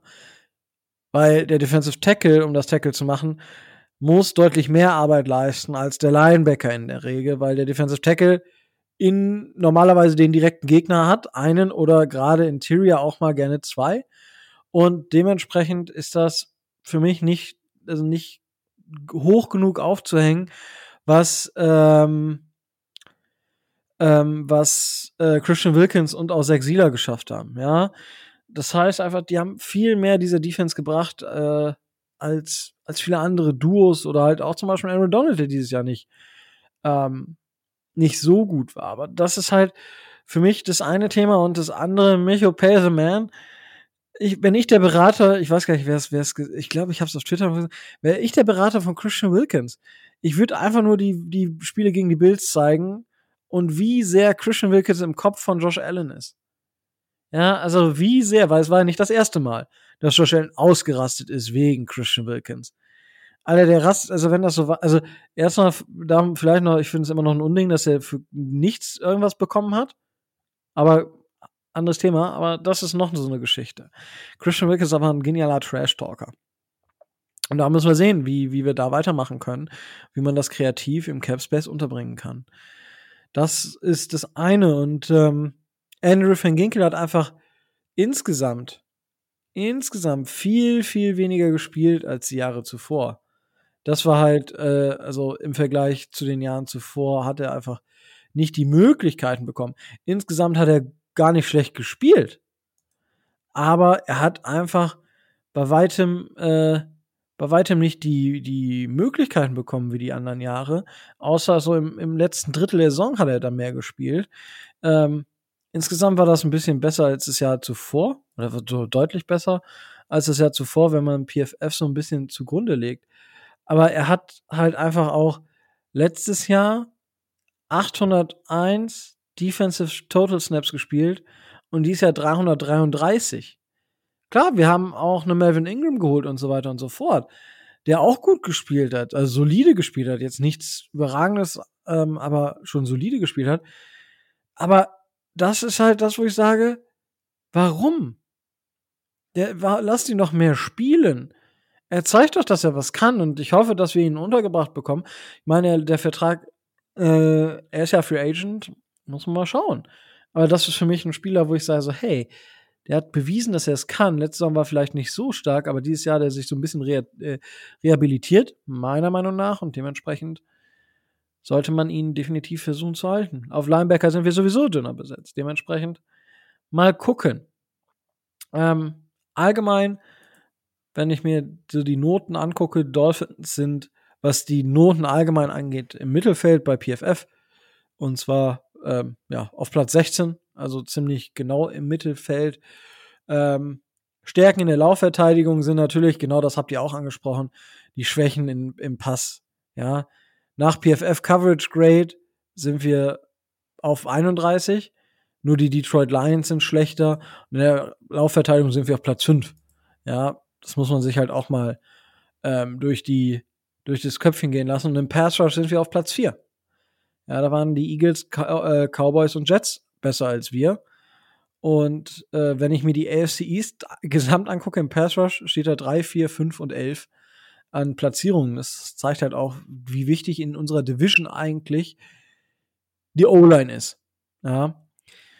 Oder eben wie schwach die O-Lines waren, weil vielleicht ist das ja auch deswegen. So, das ist das eine. Das andere, wenn man sich ähm, die EPA-Geschichten anschaut, die zeigen auch genau das Bild. Die Dolphins hatten eine gute Laufverteidigung, aber einfach eine unglaublich schlechte Passverteidigung. Insgesamt nach EPA per Play sind wir auf Platz 24, was halt wirklich nicht gut ist. Und wenn du dann halt auf 26 bist, was das Dropback EPA angeht, dann hast du noch ein viel größeres Problem, weil Passen ist immer effektiver als Laufen in der, also per se. Und da bringt dir das auch nichts, wenn du auf Platz ähm, sieben der besten Laufverteidigungen bist. Aber der, wenn der Pass nicht verteidigt wird, dann hast du ein Problem. Ähm, und das führt mich dann noch dazu, wenn man sich äh, das anschaut, was die Dolphins Offense, äh, die Dolphins Defense auswärts und zu Hause gemacht hat. Und jetzt mal ähm, eine Frage an, an Tobi und Micho. Wie viele von den wir haben zehn äh, von den Spielen, wo wir mehr als 20 Punkte äh, äh, bekommen haben. Das sind insgesamt 1, 2, 3, 4, 5, 6, 7, 8, 9, 10, 11, 12. Das Wildcard-Game mit einberechnet. Von den zwölf Spielen, wie viele davon waren auswärts und wie viele davon waren heim? Nicht alle auf einmal. Tobi, du darfst jetzt auch nicht 20, 20 oder mehr? Punkte. Oder mehr als 20.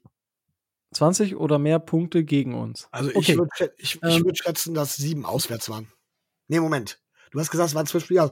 Also über die Hälfte, acht Spiele auswärts. So. Ja, ge gehen, wir, gehen wir sie der Reihe nach durch. Baltimore, da haben wir, ich glaube, 38 kassiert. Gegen Korrekt. die Bengals waren es 20, glaube ich. 27. Äh, in äh, Detroit haben wir über 20 kassiert. Gegen die Bears haben wir oh, ich glaube, über 30 kassiert auf jeden Fall. Das war ja auch relativ knapp. Äh, in San Francisco haben wir mehr als äh, 20 gekriegt. In LA haben wir mehr als 20 gekriegt. In Buffalo haben wir mehr als 20 gekriegt.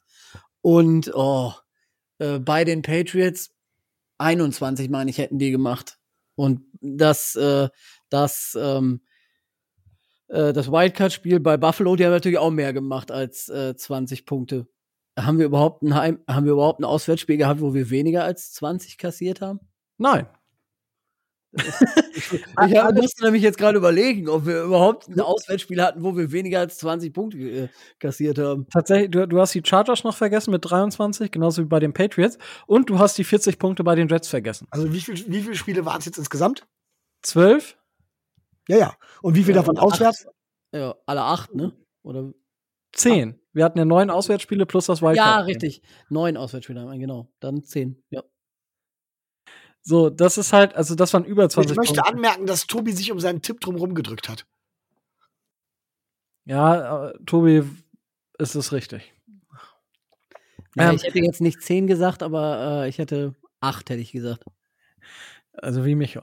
Die Sache ist da, das finde ich halt auch bemerkenswert. So, ich weiß nicht, also ob die Luft anders ist und ob es die Fans sind, also ob das wirklich ein Faktor ist, weil ich meine, gerade Dolphins-Fans sind jetzt auch nicht so bekannt, dass sie durch die Nation reisen und Miami hat natürlich so ein bisschen das Problem, dass man in Miami auch gerne Urlaub macht.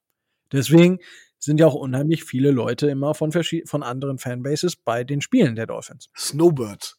Genau. Und äh, auch das äh, äh, ist halt ein Thema. Und ich, ich weiß nicht, also das, ich finde es dieses Jahr krass, weil die einzigen Spiele, die wo wir zu Hause mehr als 20 Punkte bekommen haben, waren Das weiß 26, ich. Das weiß ich. 26 und 24 gegen die Vikings und die Packers. So, und das waren halt so 24 und 26. Da sie sind immer noch acht Spiele, wo wir auswärts gespielt haben, wo wir mehr Gegenpunkte bekommen haben. Da, also, das ist für mich halt schon ein krasser, krasser Split. So, wo ich sage, holy moly, ey.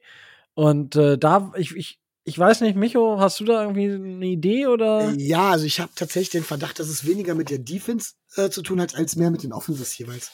Ähm, dass sich Offenses im eigenen Stadion leichter tun, ist bekannt wegen der Lautstärke, wegen dem Playcalling und so weiter. Ähm, das kann natürlich dann dementsprechend eine Rolle spielen. Und ähm, das würde jetzt quasi vorgreifen. Aber ich habe den Verdacht, dass unsere Offense für mentalen Druck besonders anfällig ist. Und wenn du halt besonders anfällig bist und dementsprechend nicht ganz in dem Moment nicht ganz so ablieferst, ähm, dann kriegt, beziehungsweise das ist das nächste, wenn, wenn du ablieferst wiederum, also das eine ist, es gibt zwei Möglichkeiten. Du kannst, du kannst nicht abliefern, dann steht die Defense oft auf dem Feld und wird müde und kassiert mehr Punkte. Die andere Variante wiederum ist, äh, dass du halt eben extrem abliefert, wie wir es teilweise genommen haben, also sehr schnell punktest. Das erste Spiel gegen die Bills fällt mir dagegen ein. Und der Gegner dann wiederum äh, extrem viele Drives hat, jedes Mal auch. Und extrem schnell den Ball auch wieder bekommt und dadurch auch mehr Gelegenheit hat zu punkten. Beides trifft irgendwo zu, aber ich denke, dass es weniger unsere Defense schuld ist, als dass es tatsächlich irgendwo mehr an der Offense liegt. Ähm, Habe ich jetzt vielleicht auch etwas ungünstig erklärt, ist vielleicht auch nicht komplett durchdacht, gebe ich zu. Hab ist trotzdem ein Gefühl. Ja, kann durchaus sein. Da bin ich natürlich jetzt nicht so ganz in die, in die Analyse eingestiegen. Aber ich meine, unter den Top ähm, Spielen sind tatsächlich von uns auch sechs Spiele auswärts. Also, das ist halt auch so eine Sache. Danach ist alles so ein bisschen wischiwaschi. Aber, weil es gibt halt so einen klaren Cut, weil wir haben viele Spiele, wo wir bis zu 21 Punkte gemacht haben. Und danach kommen Spiele mit 29 Punkten oder mehr. Offensiv, also das ist auch, also so 22 bis 28 Punkte haben wir gar nicht erzielt dieses Jahr. Und äh, ja, könnte man sich nächste Woche vielleicht dann noch mal anschauen oder die Woche drauf. Ähm, ja, insgesamt muss ich sagen, defense-technisch war es schon eine leichte Enttäuschung, muss ich sagen. Mit den Verletzungen war es dann vielleicht zu erwarten. Und ja, es war halt, also ich habe, muss, muss ich sagen, ich habe, wie von Anfang an so ein bisschen, ja, man wollte vielleicht Stabilität schaffen, damit, dass man Josh Boyer hält und ein Teil des Defensive Staffs, der unter Flores gearbeitet hat. Aber ich weiß nicht, ob das wirklich eine gute Idee war. Und ich meine, die Idee ist ja jetzt dann auch vorbei, sag ich mal, dadurch, dass Dolphins einen Defensive Coordinator suchen und Josh Boyer entlassen haben. Aber ich weiß nicht, also ich glaube, dass das einfach keine gute Idee war. Äh, und ja, rückwirkend betrachtet lässt sich das natürlich immer einfacher sagen. Aber auch damals war es schon so ein bisschen komisch, Micho. Äh, apropos, äh, dass wir das Defense-System übernehmen wollen, ähm, hätte eigentlich zu News oder vielleicht auch ins Roundup gepasst, gepackt. Ich weiß auch, ich weiß zumindest, was Rico davon hält. Äh, Würde ich aber auch gern von Tobi wissen. Rico, du darfst deine Meinung auch gern nochmal sagen. Äh, unser ehemaliger Defensive-Minded Head Coach, Brian Flores. Ja. Wie war das? Ähm, ich weiß auch gar nicht, ob es durch ist, aber gilt als Favorit für den Head Coach-Posten in Arizona. Äh, ist, glaube ich, noch nicht ganz durch, aber er gilt als Favorit, da hast du recht. Ja, dann sag mal, Tobi, deine Meinung dazu. Ja, Kyler Murray wird seinen Spaß haben. Das, äh, das äh, wird bestimmt lustig werden. Und Rico, möchtest du deinen Tweet nochmal wiederholen, beziehungsweise die Antwort auf Adrians Frankens Tweet zu dem Thema? Ähm, ich glaube, die, die Antwort war äh, Brian Flores und Kyler Murray, what possibly could go wrong? Also was könnte überhaupt schiefgehen dabei? Ähm, ja, es ist, also Brian Flores hat jetzt, glaube ich, sogar noch mehrere Interviews bei den, ähm, ähm, wo hat, äh, bei den, tatsächlich, das finde ich interessant. Ich glaube, bei den Vikings ist er als DC im Gespräch, Tobi. Äh, ja, ich glaube, es gibt da, äh, gibt da ja so ein, diverse Übersichten, wo man sich das alles angucken kann. Ja, ich glaube, da das hatte ich können, gelesen. Da kann ich euch, ähm, was die Headcoach-Suche angeht, Sven Schür empfehlen. Das ähm, meinte ich gerade. Grüße gehen raus. Sven tatsächlich, der, der kommt, äh, ist aus, aus dem Nachbardorf von mir, also aus meiner Heimat. Mehr oder weniger Nachbardorf. Ja, die Welt ist klein. Die Qualität sitzt einfach im Osnabrücker Land. Sagen wir, wie es ist. Ja? Äh, schon seit tausenden Jahren, ne? Ja. Äh, äh, wie heißt es so, ähm, so schön 2000 Jahre Zweikampfstärke wegen Varus-Schlacht, ja. ja, also das. Äh, Der Kalkriese. so ungefähr. Aber Brian Frost hat tatsächlich nur bei den Cardinals ein äh, Interview, das war am 23. Ähm, und dann war er, glaube ich, bei den Vikings im Gespräch als Defensive Coordinator. Und also, sorry, also ich, wenn ich mir jetzt angucke, ähm, Cardinals, ja, mit, mit Kyler Murray, das kann, glaube ich, nur in die Hose gehen. Weil das ist zu viel Ego. Ähm, dann haben wir ähm, die Colts, da wird es schwierig sein. Die brauchen auch eine offensive, ähm, eine offensive Geschichte, weil, also da ist nichts etabliert, so in dem Maße, weil, na, Texans, holy shit. alles. Te wenn, wenn die Texans, also ich glaube es nicht, weil die Texans haben jetzt schon ein paar, ähm, paar gute Interviews gehabt mit, mit dem Eagles OC, äh, DeMarco Ryans, der bei allen irgendwie mal im Gespräch war, Sean Payton, Mike Kafka, der ja auch bei uns im Gespräch war, äh, Ijiro Rivero, der ähm, Offensive Coordinator, der, ich weiß es gerade gar nicht. Und äh, das sind halt, äh, ich glaube nicht, dass er da landet, aber das wäre auch nichts. Bei den Broncos, wenn er da irgendwie nur einen etabliert, der den Kollegen ähm, Russell Wilson ein bisschen auf die Bahn bringt, könnte ich mir den sogar sehr, sehr gut bei den Broncos vorstellen weil, ähm, weil er einfach da eine mega Defense, eine mega talentierte Defense hat und einfach die Offense, wenn, wenn Russell Wilson zu, zu sich zurückkehrt, dann könnte das wirklich funktionieren bei den Panthers. Nein. Also mit Kyler Murray, das ist ja. Ah, oh, das, das, äh, ich müsste lachen. Also ich müsste echt lachen. Also, da. Ja, ich glaube, wir sind uns alle einig, als Headcoach ist er nicht. Ich glaube, als DC könnte er was sein. Und ich würde gerne den Bogen jetzt nochmal zu dieser Saison halt eben schlagen. Und zwar zur Defense. Äh, Brian Flores hat mit Sicherheit ein gutes Defense-System bei uns eingeführt. Er hatte aber auch eine ganz bestimmte Art, wie er spielen wollte. Ich meine, dafür ist er auch eingestellt worden. Alles gut.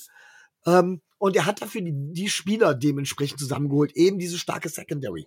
Ja, da hat er großen Wert drauf gelegt. Er hat fast alles andere vernachlässigt. Und das hat Josh Boyer einfach so übernommen. Und man sieht, wie anfällig so ein System ist, gerade was auf der Secondary aufgebaut ist, wenn halt eben da die Qualität wegbricht. Ich glaube, dieses Problem hast du nicht, wenn du die Defense über die Front aufbaust. Weil du dann es immer noch äh, leichter kompensieren kannst. Ähm, weil dir da, wenn, wenn du da eine, eine kleine Schwäche hast, kann, können die Linebacker im Prinzip einspringen und einen Lauf früher stoppen ähm, und du kassierst halt nicht so die Big Plays. Das tust du aber, wenn du in der Secondary halt eben äh, dezimiert bist bei diesem System. Und ich weiß nicht, ob Brian Flores es geschafft hätte, mit den Verletzungen umzugehen. Ja, Josh Boyer hat es auf jeden Fall nicht geschafft. Deswegen würde ich halt eben sagen, es wurde ja versucht, diese Kontinuität beizubehalten. Das System, was Brian Flores uns halt eben bei uns eingeführt hat, was ja auch durchaus erfolgreich war. Das muss man trotz allem, äh, aller, aller Antipathie gegen diesen Coach, muss ich das zugeben. Aber äh, letztendlich für, hat es diese Saison dazu geführt, dass unsere Defense unter ferner Liefen gespielt hat. Muss man auch sagen.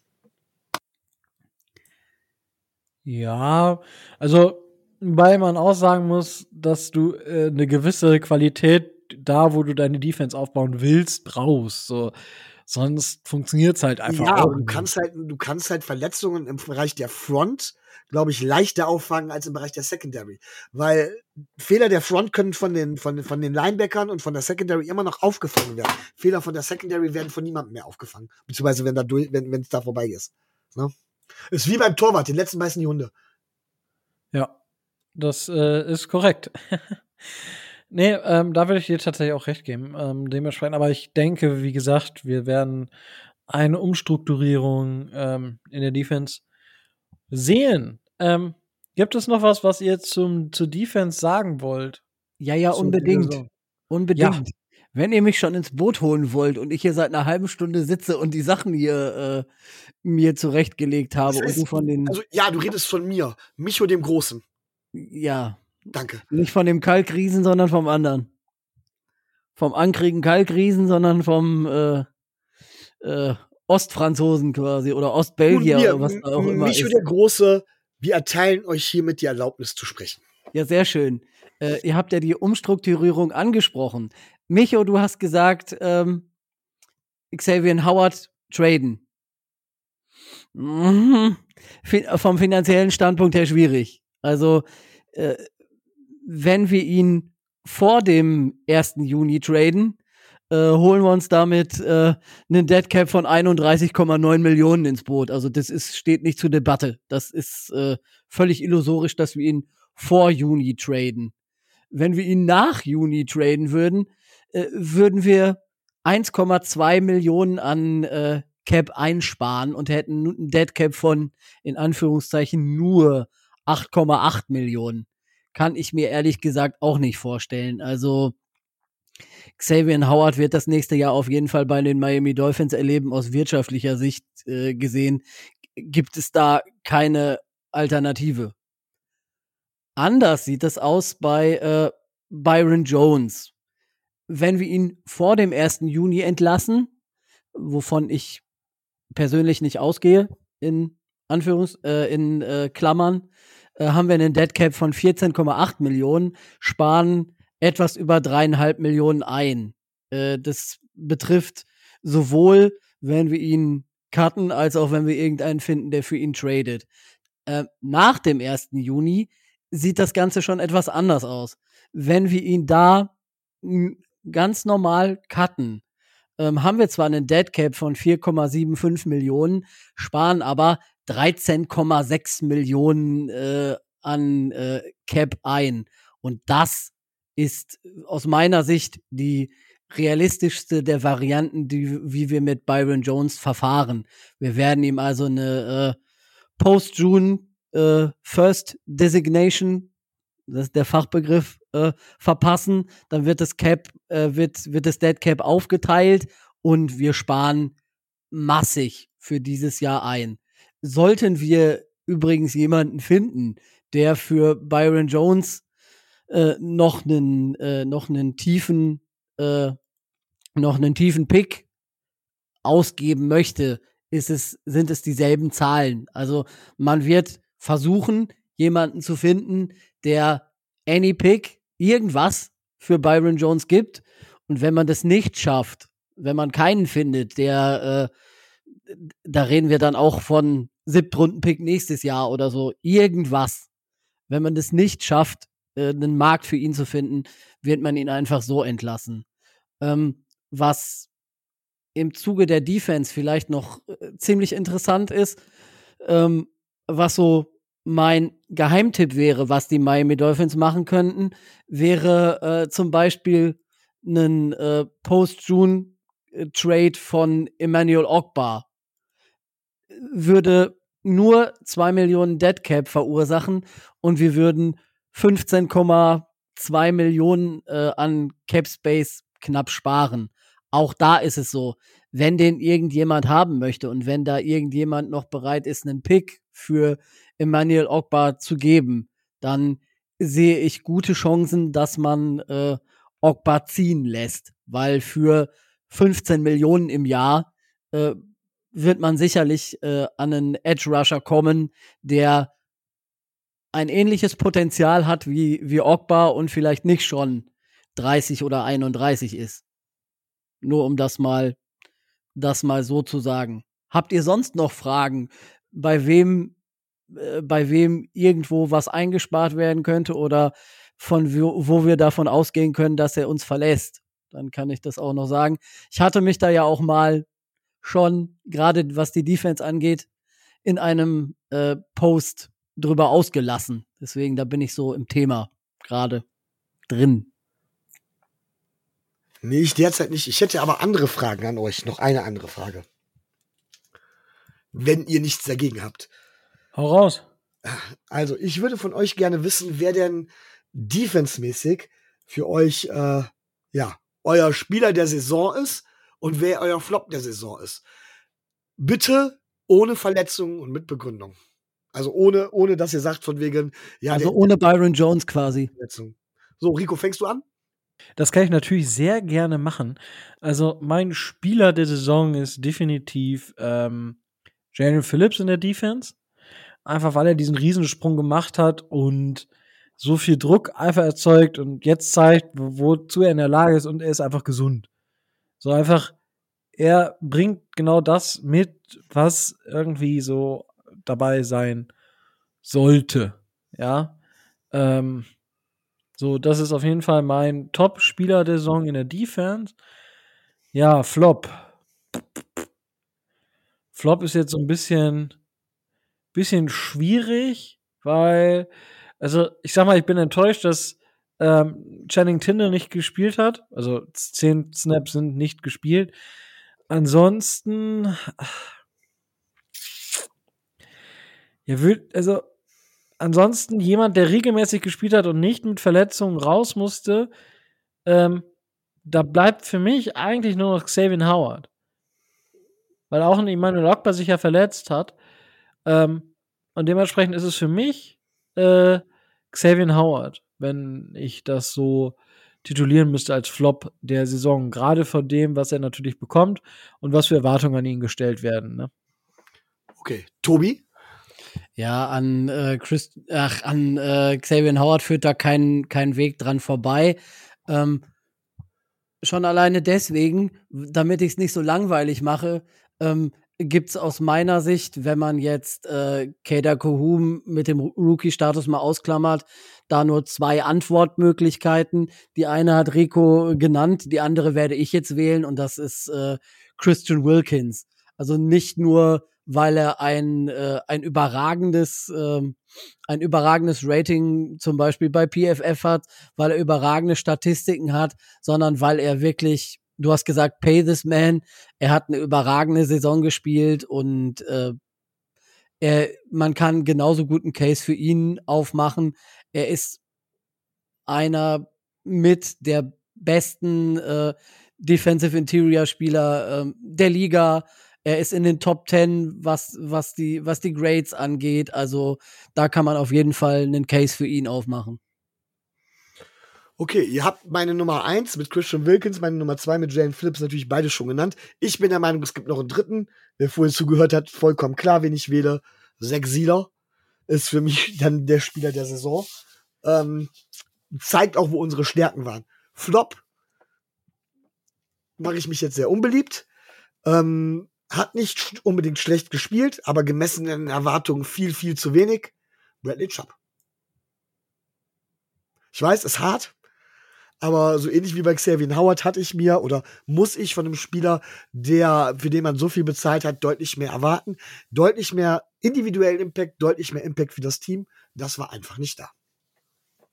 Ja, also den hätte ich jetzt noch so ein bisschen einfach rausgenommen, aufgrund dessen, dass er während der Saison gekommen ist und ich sowieso Probleme mit dem Coaching hatte und dementsprechend, aber gut, verständlich. Also ist jetzt nichts, wo ich sage, oh mein Gott, das kommt jetzt überraschend. Oh Ja. mein Gott, wie kannst du nur? Ja, absolute Frechheit. ja, ähm, ich würde sagen, dann haben wir das Kapitel abgeschlossen oder gibt es noch was, worüber ihr sprechen möchtet? Defense-technisch äh, jetzt nicht. Nö. Wir sind soweit zufrieden mit dieser Unterhaltung. Oh, oh Herr, das ist ja sehr, sehr schön, dass äh, wir damit zufrieden sind. So. Ähm, ja, die Dolphins äh, haben äh, natürlich jetzt das Thema, dass sie einen Defense Defensive Coordinator brauchen. Und aktuell sind vier Namen im Gespräch, ähm, die äh, ja zu Interviews geladen sind. Das ist Vic Fangio, Sean Desai äh, oder Desai, Chris Richard und Anthony Campanile. Anthony Campanile sollte man vielleicht kennen, ist schon Coach, Positional Coach bei den Miami Dolphins. Vic Fangio kennt man vermutlich aus der Zeit der Broncos, aber war lange, lange Jahre in der NFL für, für verschiedene Teams Defensive Coordinator oder auch Positional Defensive Coach. Sean Desai ist aktuell bei den Seattle Seahawks, ist dort ist, äh, assigned, ähm, nee, Associated Head Coach, nicht assigned, wow. Und Defensive, Defensive Assistant war bei den Chicago Bears letzte Saison Defensive Coordinator und hat vorher auch bei den ähm, Bears quasi ein paar Stationen durchlaufen. Und äh, Chris Richard ist Defensive Coordinator oder Co-Coordinator bei den Saints. Der Name könnte dem einen oder anderen vielleicht bekannt vorkommen, weil er war Passing Game Coordinator und Defensive Backs Coach 2018 und 19 bei den Dallas Cowboys und war bei den Dolphins tatsächlich auch vorstellig gewesen, als diese einen neuen Head Coach gesucht haben und sich damals für ähm, Brian Flores entschieden haben. Er hat Er war, auch, 2005 er war auch mal offiziell Spieler bei den Miami Dolphins, hat aber nie gespielt. Genau, 2005 nämlich. Und ja, also das sind aktuell die vier Namen, die dort im Gespräch sind. Und ich muss eine Sache jetzt mal vor, also wenn ich das jetzt nur die Namen sehe und was ich mit diesen Namen verbinde und mir, vor, mir überlege, welche Namen bei den Dolphins unter Brian Flores Offensive Coordinator waren. Was die Dolphins jetzt an, an den vier Interviews an Qualität interviewen, ist meiner Meinung nach besser als was die Dolphins unter Brian Flores als Offensive Coordinator gehabt haben. Und das zeigt mir persönlich, zumindest jetzt aktuell, dass die Dolphins und Mike McDaniel zumindest einen guten Head Coach haben, der auch gute Coaches und einen guten Staff zusammenstellt. Das für mich allgemein erstmal so ähm, als eine Aussage reingestellt. Ähm, Tobi, was sagst du zu den äh, Kandidaten und gibt es noch irgendwen vielleicht, also das so als erste Frage und als zweite Frage vielleicht, äh, gibt es noch wen, den du zusätzlich einladen wollen würdest unbedingt? Und ja, erzähl doch mal. Ähm, erstens, ich würde das genauso, genauso bezeichnen wie du. Ich wäre mit allen äh, Kandidaten zufrieden, wenn sie denn, ähm, wenn sie denn DC bei den Miami Dolphins wären. Ähm, angeblich, das äh, habe ich in einem Tweet von, ach Gott, äh, Josina Anderson gelesen, ähm, ist man bei Vic Fangio inzwischen sogar schon so weit, dass es da um Vertragsdetails angeblich schon geht, dass er da Frontrunner in, äh, äh, in dieser Entscheidung ist. Und ich meine, der junge Mann in Anführungszeichen bringt so viel an, der, an Erfahrung, gerade auch als, äh, als DC und als, äh, als Coach in der, äh, in der Liga mit.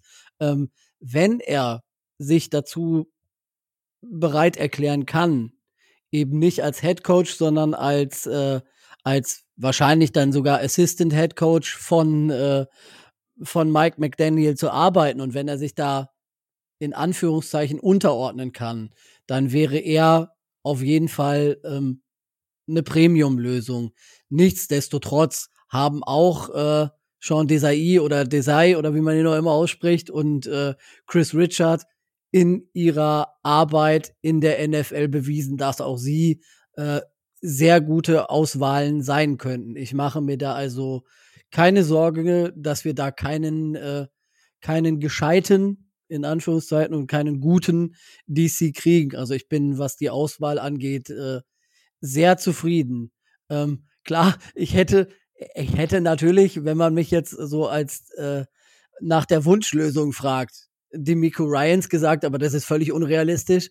Der wird einen Headcoach-Posten äh, bekommen, egal wo das jetzt sein wird. Ich kann mir nicht vorstellen, dass der in der Runde leer ausgeht. Noch weniger könnte ich mir vorstellen, dass er dann, dass er, selbst wenn er keine Angebote hätte, seinen DC-Posten in San Francisco für den DC-Posten äh, in Miami aufgibt. Äh, das wäre so einer, wenn, wenn man mich fragen würde, wen ich haben wollte, völlig egal, ob realistisch oder nicht, dann würde ich den noch mit in die Verlosung reinbringen. Aber ansonsten, ich bin sehr zufrieden. Ähm, ich würde hier, bevor ich Micho das Wort erteile, äh, kurz einhacken. Ich finde dieses, ich hatte das jetzt schon mal und ich weiß gar nicht, woher, also das, ich finde dieses, das ist ein non-valides Argument mit Vic Fangio und sich unterordnen. Vic Fangio war nur einmal, einmal Head Coach. Und der ist seit, äh, seit 1986 in der Liga und war immer entweder halt äh, als Assistant Head Coach war er damals bei den Ravens und sonst war er immer nur Defensive Coordinator oder halt äh, Linebackers Coach damals bei den Saints für acht Jahre.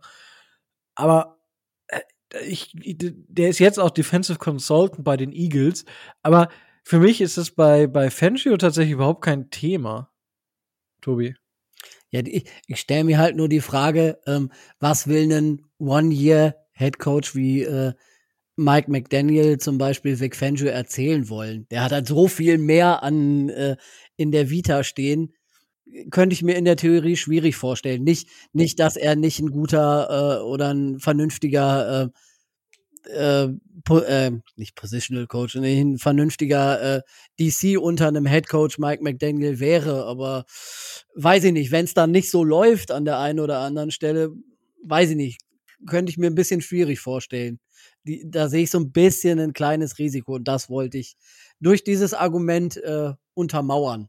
Ja, aber Tobi, weißt du, wodurch du gute Head Coaches oder auch gute Chefs allgemein erkennst? Du wirst es mir natürlich jetzt sagen, ich möchte es dir nicht vorwegnehmen. Danke. Sie, sie stellen auch Leute an, die besser sind als sie. Und das ist Vic Fangio, wenn es um die Defense geht. So. Und von der Erfahrung kann man ja auch nur profitieren. So, und ich äh, kann mir nicht vorstellen, dass Mike McDaniel eine Art Mensch ist, die, die sich hinstellt und danach halt Leute, also jetzt sagt, okay, der könnte mir gefährlich werden, weil das glaube ich einfach nicht. Ich glaube, ähm, ja, Vic Fangio hatte seinen Stint bei den Broncos. Ich glaube nicht, dass der nochmal Head Coach wird in der NFL.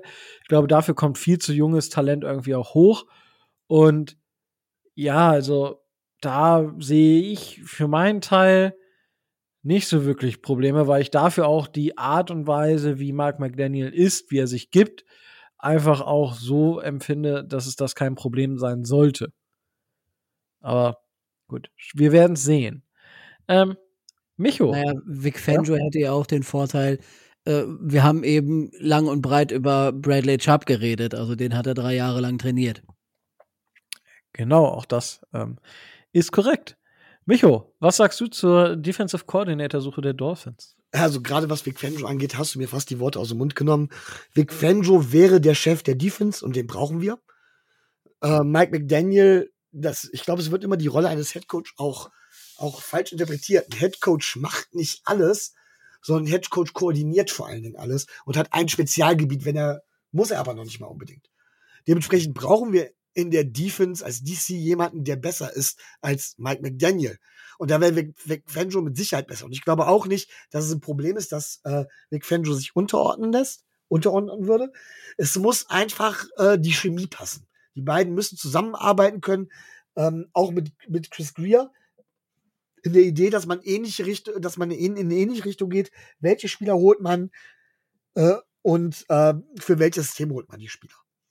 Was ich mir vorstellen kann, um trotzdem da ein bisschen was mit dem Unterordnung oder die Sorge ein bisschen einzu, äh, ja, anzusprechen. Ähm, angenommen, es läuft nächste Saison nicht. Dann würde man, und Mike McDaniel ist dann nun mal verantwortlich, würde das den Druck auf Mike McDaniel von außen erhöhen, weil von außen sehr schnell reingetragen wird, werden würde, naja, ihr habt mit Nick Fanjo ja nun mal einen erfahrenen Mann. Ich glaube aber nicht, dass das intern ein Problem gibt. Von außen kann der Druck groß werden. Das könnte gefährlicher sein. Ich persönlich finde auch Chris, Chris Richard eine hervorragende Wahl. Ähm, ich muss ganz ehrlich sagen, dass ich nicht mit Vic Fangio in seinen Anfängen so vertraut bin. Ich muss allerdings sagen, dass ähm, bei Chris Richard habe ich das Gefühl, dass er auch mit das geschafft hat, schematisch mit Defenses, die weniger oder mit Units, die individuell weniger stark besetzt sind, hervorragende Sachen rauszuholen. Das sind aber Marginalitäten, das ist auch nur ein Bauchgefühl, das kann ich jetzt nicht so hundertprozentig bestätigen. Zu, grundsätzlich zutrauen tue ich das auch Vic Fangio. Und diese beiden wären beides Lösungen, mit denen ich leben könnte. Entscheidend ist halt eben, dass äh, Mike McDaniel mit seinem neuen DC gut zusammenarbeiten kann und dass der neue DC ein schlüssiges Konzept für unsere Spieler mitbringt. Und dementsprechend muss es auch schnell klar sein, weil wir dann schnell in die Personalplanung gehen müssen. Chris Richard hätte zusätzlich noch den Vorteil, dass er tatsächlich auch äh, lange Zeit Defensive Backs äh, trainiert hat. Da weiß ich nicht, wie das bei, wie bei, bei Vic Fangio ist. Aber das bedeutet wiederum, wir haben ja nur mit Nick Needham, Kader Kahu relativ, ja, in Anführungszeichen, junge Spieler in der zweiten Reihe, die er dann weiterentwickeln könnte. Und wir brauchen ein frisches Blut in der, in der Secondary. Ähm, Nochmal, weil die Front, die haben, die stimmt individuell.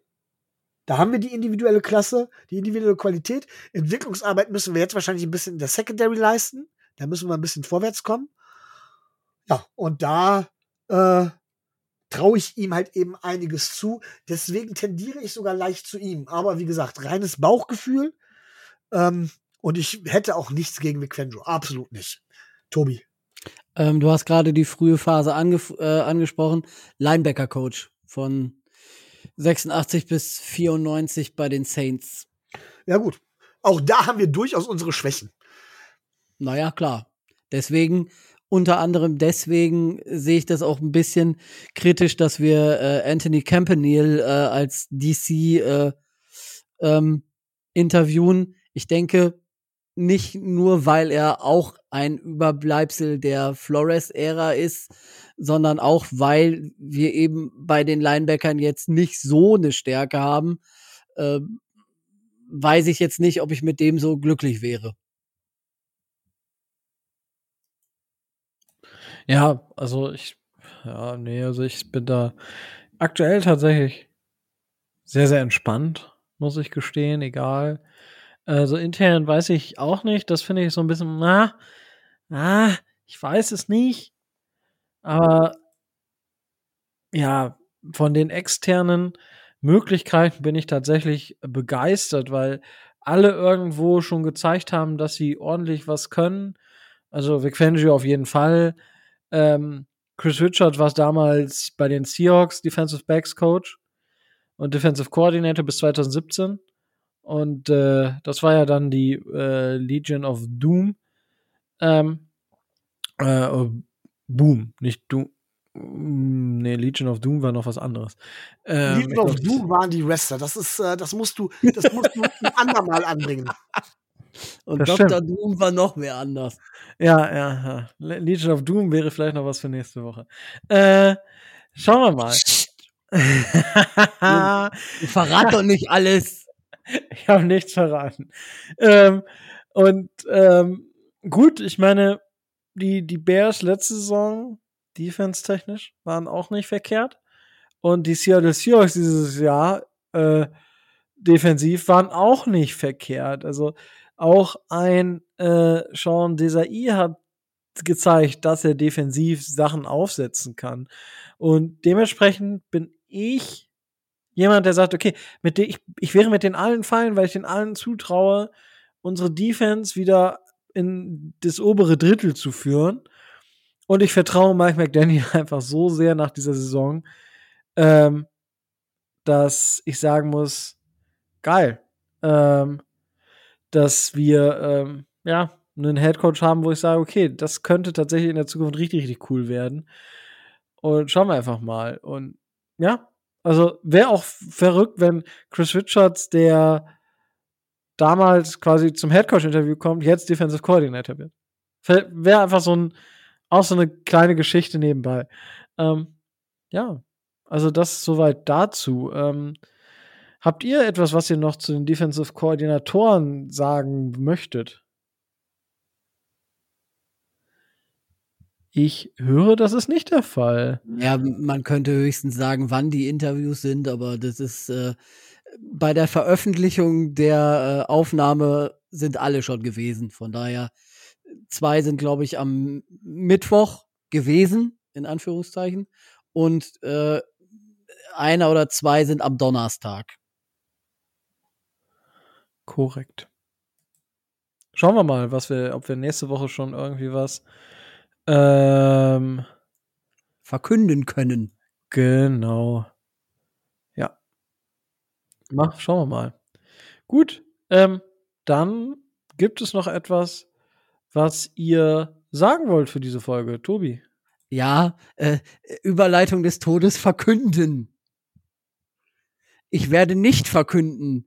Äh, ich, hab, ich hatte das ja schon mal angeteasert, äh, dass wir planen in der äh, Off-Season, in der wir ja jetzt sind, äh, äh, auch die eine oder andere namhafte äh, qualitative Verstärkung extern uns zu besorgen. Es sieht ganz gut aus, dass wir die für nächste Woche auch bekommen. Wer dir jetzt genau zugehört hat, äh, wird zu den, wird zu einen ersten Hinweis bekommen. Ich werde ihn nicht, äh, werde ihn nicht geben. Äh, müsst ihr euch die nächste Folge schon anhören. ja. Cliffhanger äh, nennt man das übrigens. ja, das ist auf jeden Fall eine sehr, sehr gute Sache. Micho, gibt's noch was, was du sagen möchtest? Nein, wir haben all unsere äh, Äußerungen getätigt. Wow. Dankeschön. Dankeschön. Ähm, You're welcome. herrlich. Ähm, dann würde ich sagen, machen wir wieder eine runde Sache draus. Es hat mir wieder super viel Spaß gemacht. Ähm, auch wenn die Dolphins, wenn die Dolphins-Saison zu Ende ist, aber schauen wir einfach mal, wie die, wie jetzt die nächsten Hires werden und wer Defensive Coordinator wird. Ich hoffe, ihr da draußen hattet mindestens genauso viel Spaß beim Zuhören. Wenn ihr Fragen, Wünsche, sonst was habt ähm, für die Offseason, schreibt uns einfach. Eine Frage habe ich da schon äh, bekommen, die wird auch definitiv in der Offseason nochmal ähm, gestellt werden, weil wir uns ja mit der einen oder anderen Geschichte auseinandersetzen müssen. Und ja, dann würde ich sagen, wenn ihr uns unterstützen wollt, geht das über Patreon. Da könnt ihr euch reinschauen. Den Link dazu findet ihr in den Show Notes. Und ansonsten könnt ihr uns überall da abonnieren, wo es Podcasts gibt und einfach eine Review hinterlassen. Darüber freuen wir uns natürlich auch immer sehr, über positives Feedback oder über Feedback allgemein. Ähm, freuen wir uns sehr. Und dann würde ich sagen, jetzt steht es, äh, stehen die Conference Championships äh, vor der Tür. Äh, genießt die Spiele. Es wird hoffentlich sehr, sehr cooler Football werden. Und ja, was glaubt ihr, wer wird der äh, Defense Coordinator der Miami Dolphins? Und damit bleibt mir nichts anderes mehr zu sagen als stay tuned and fins up.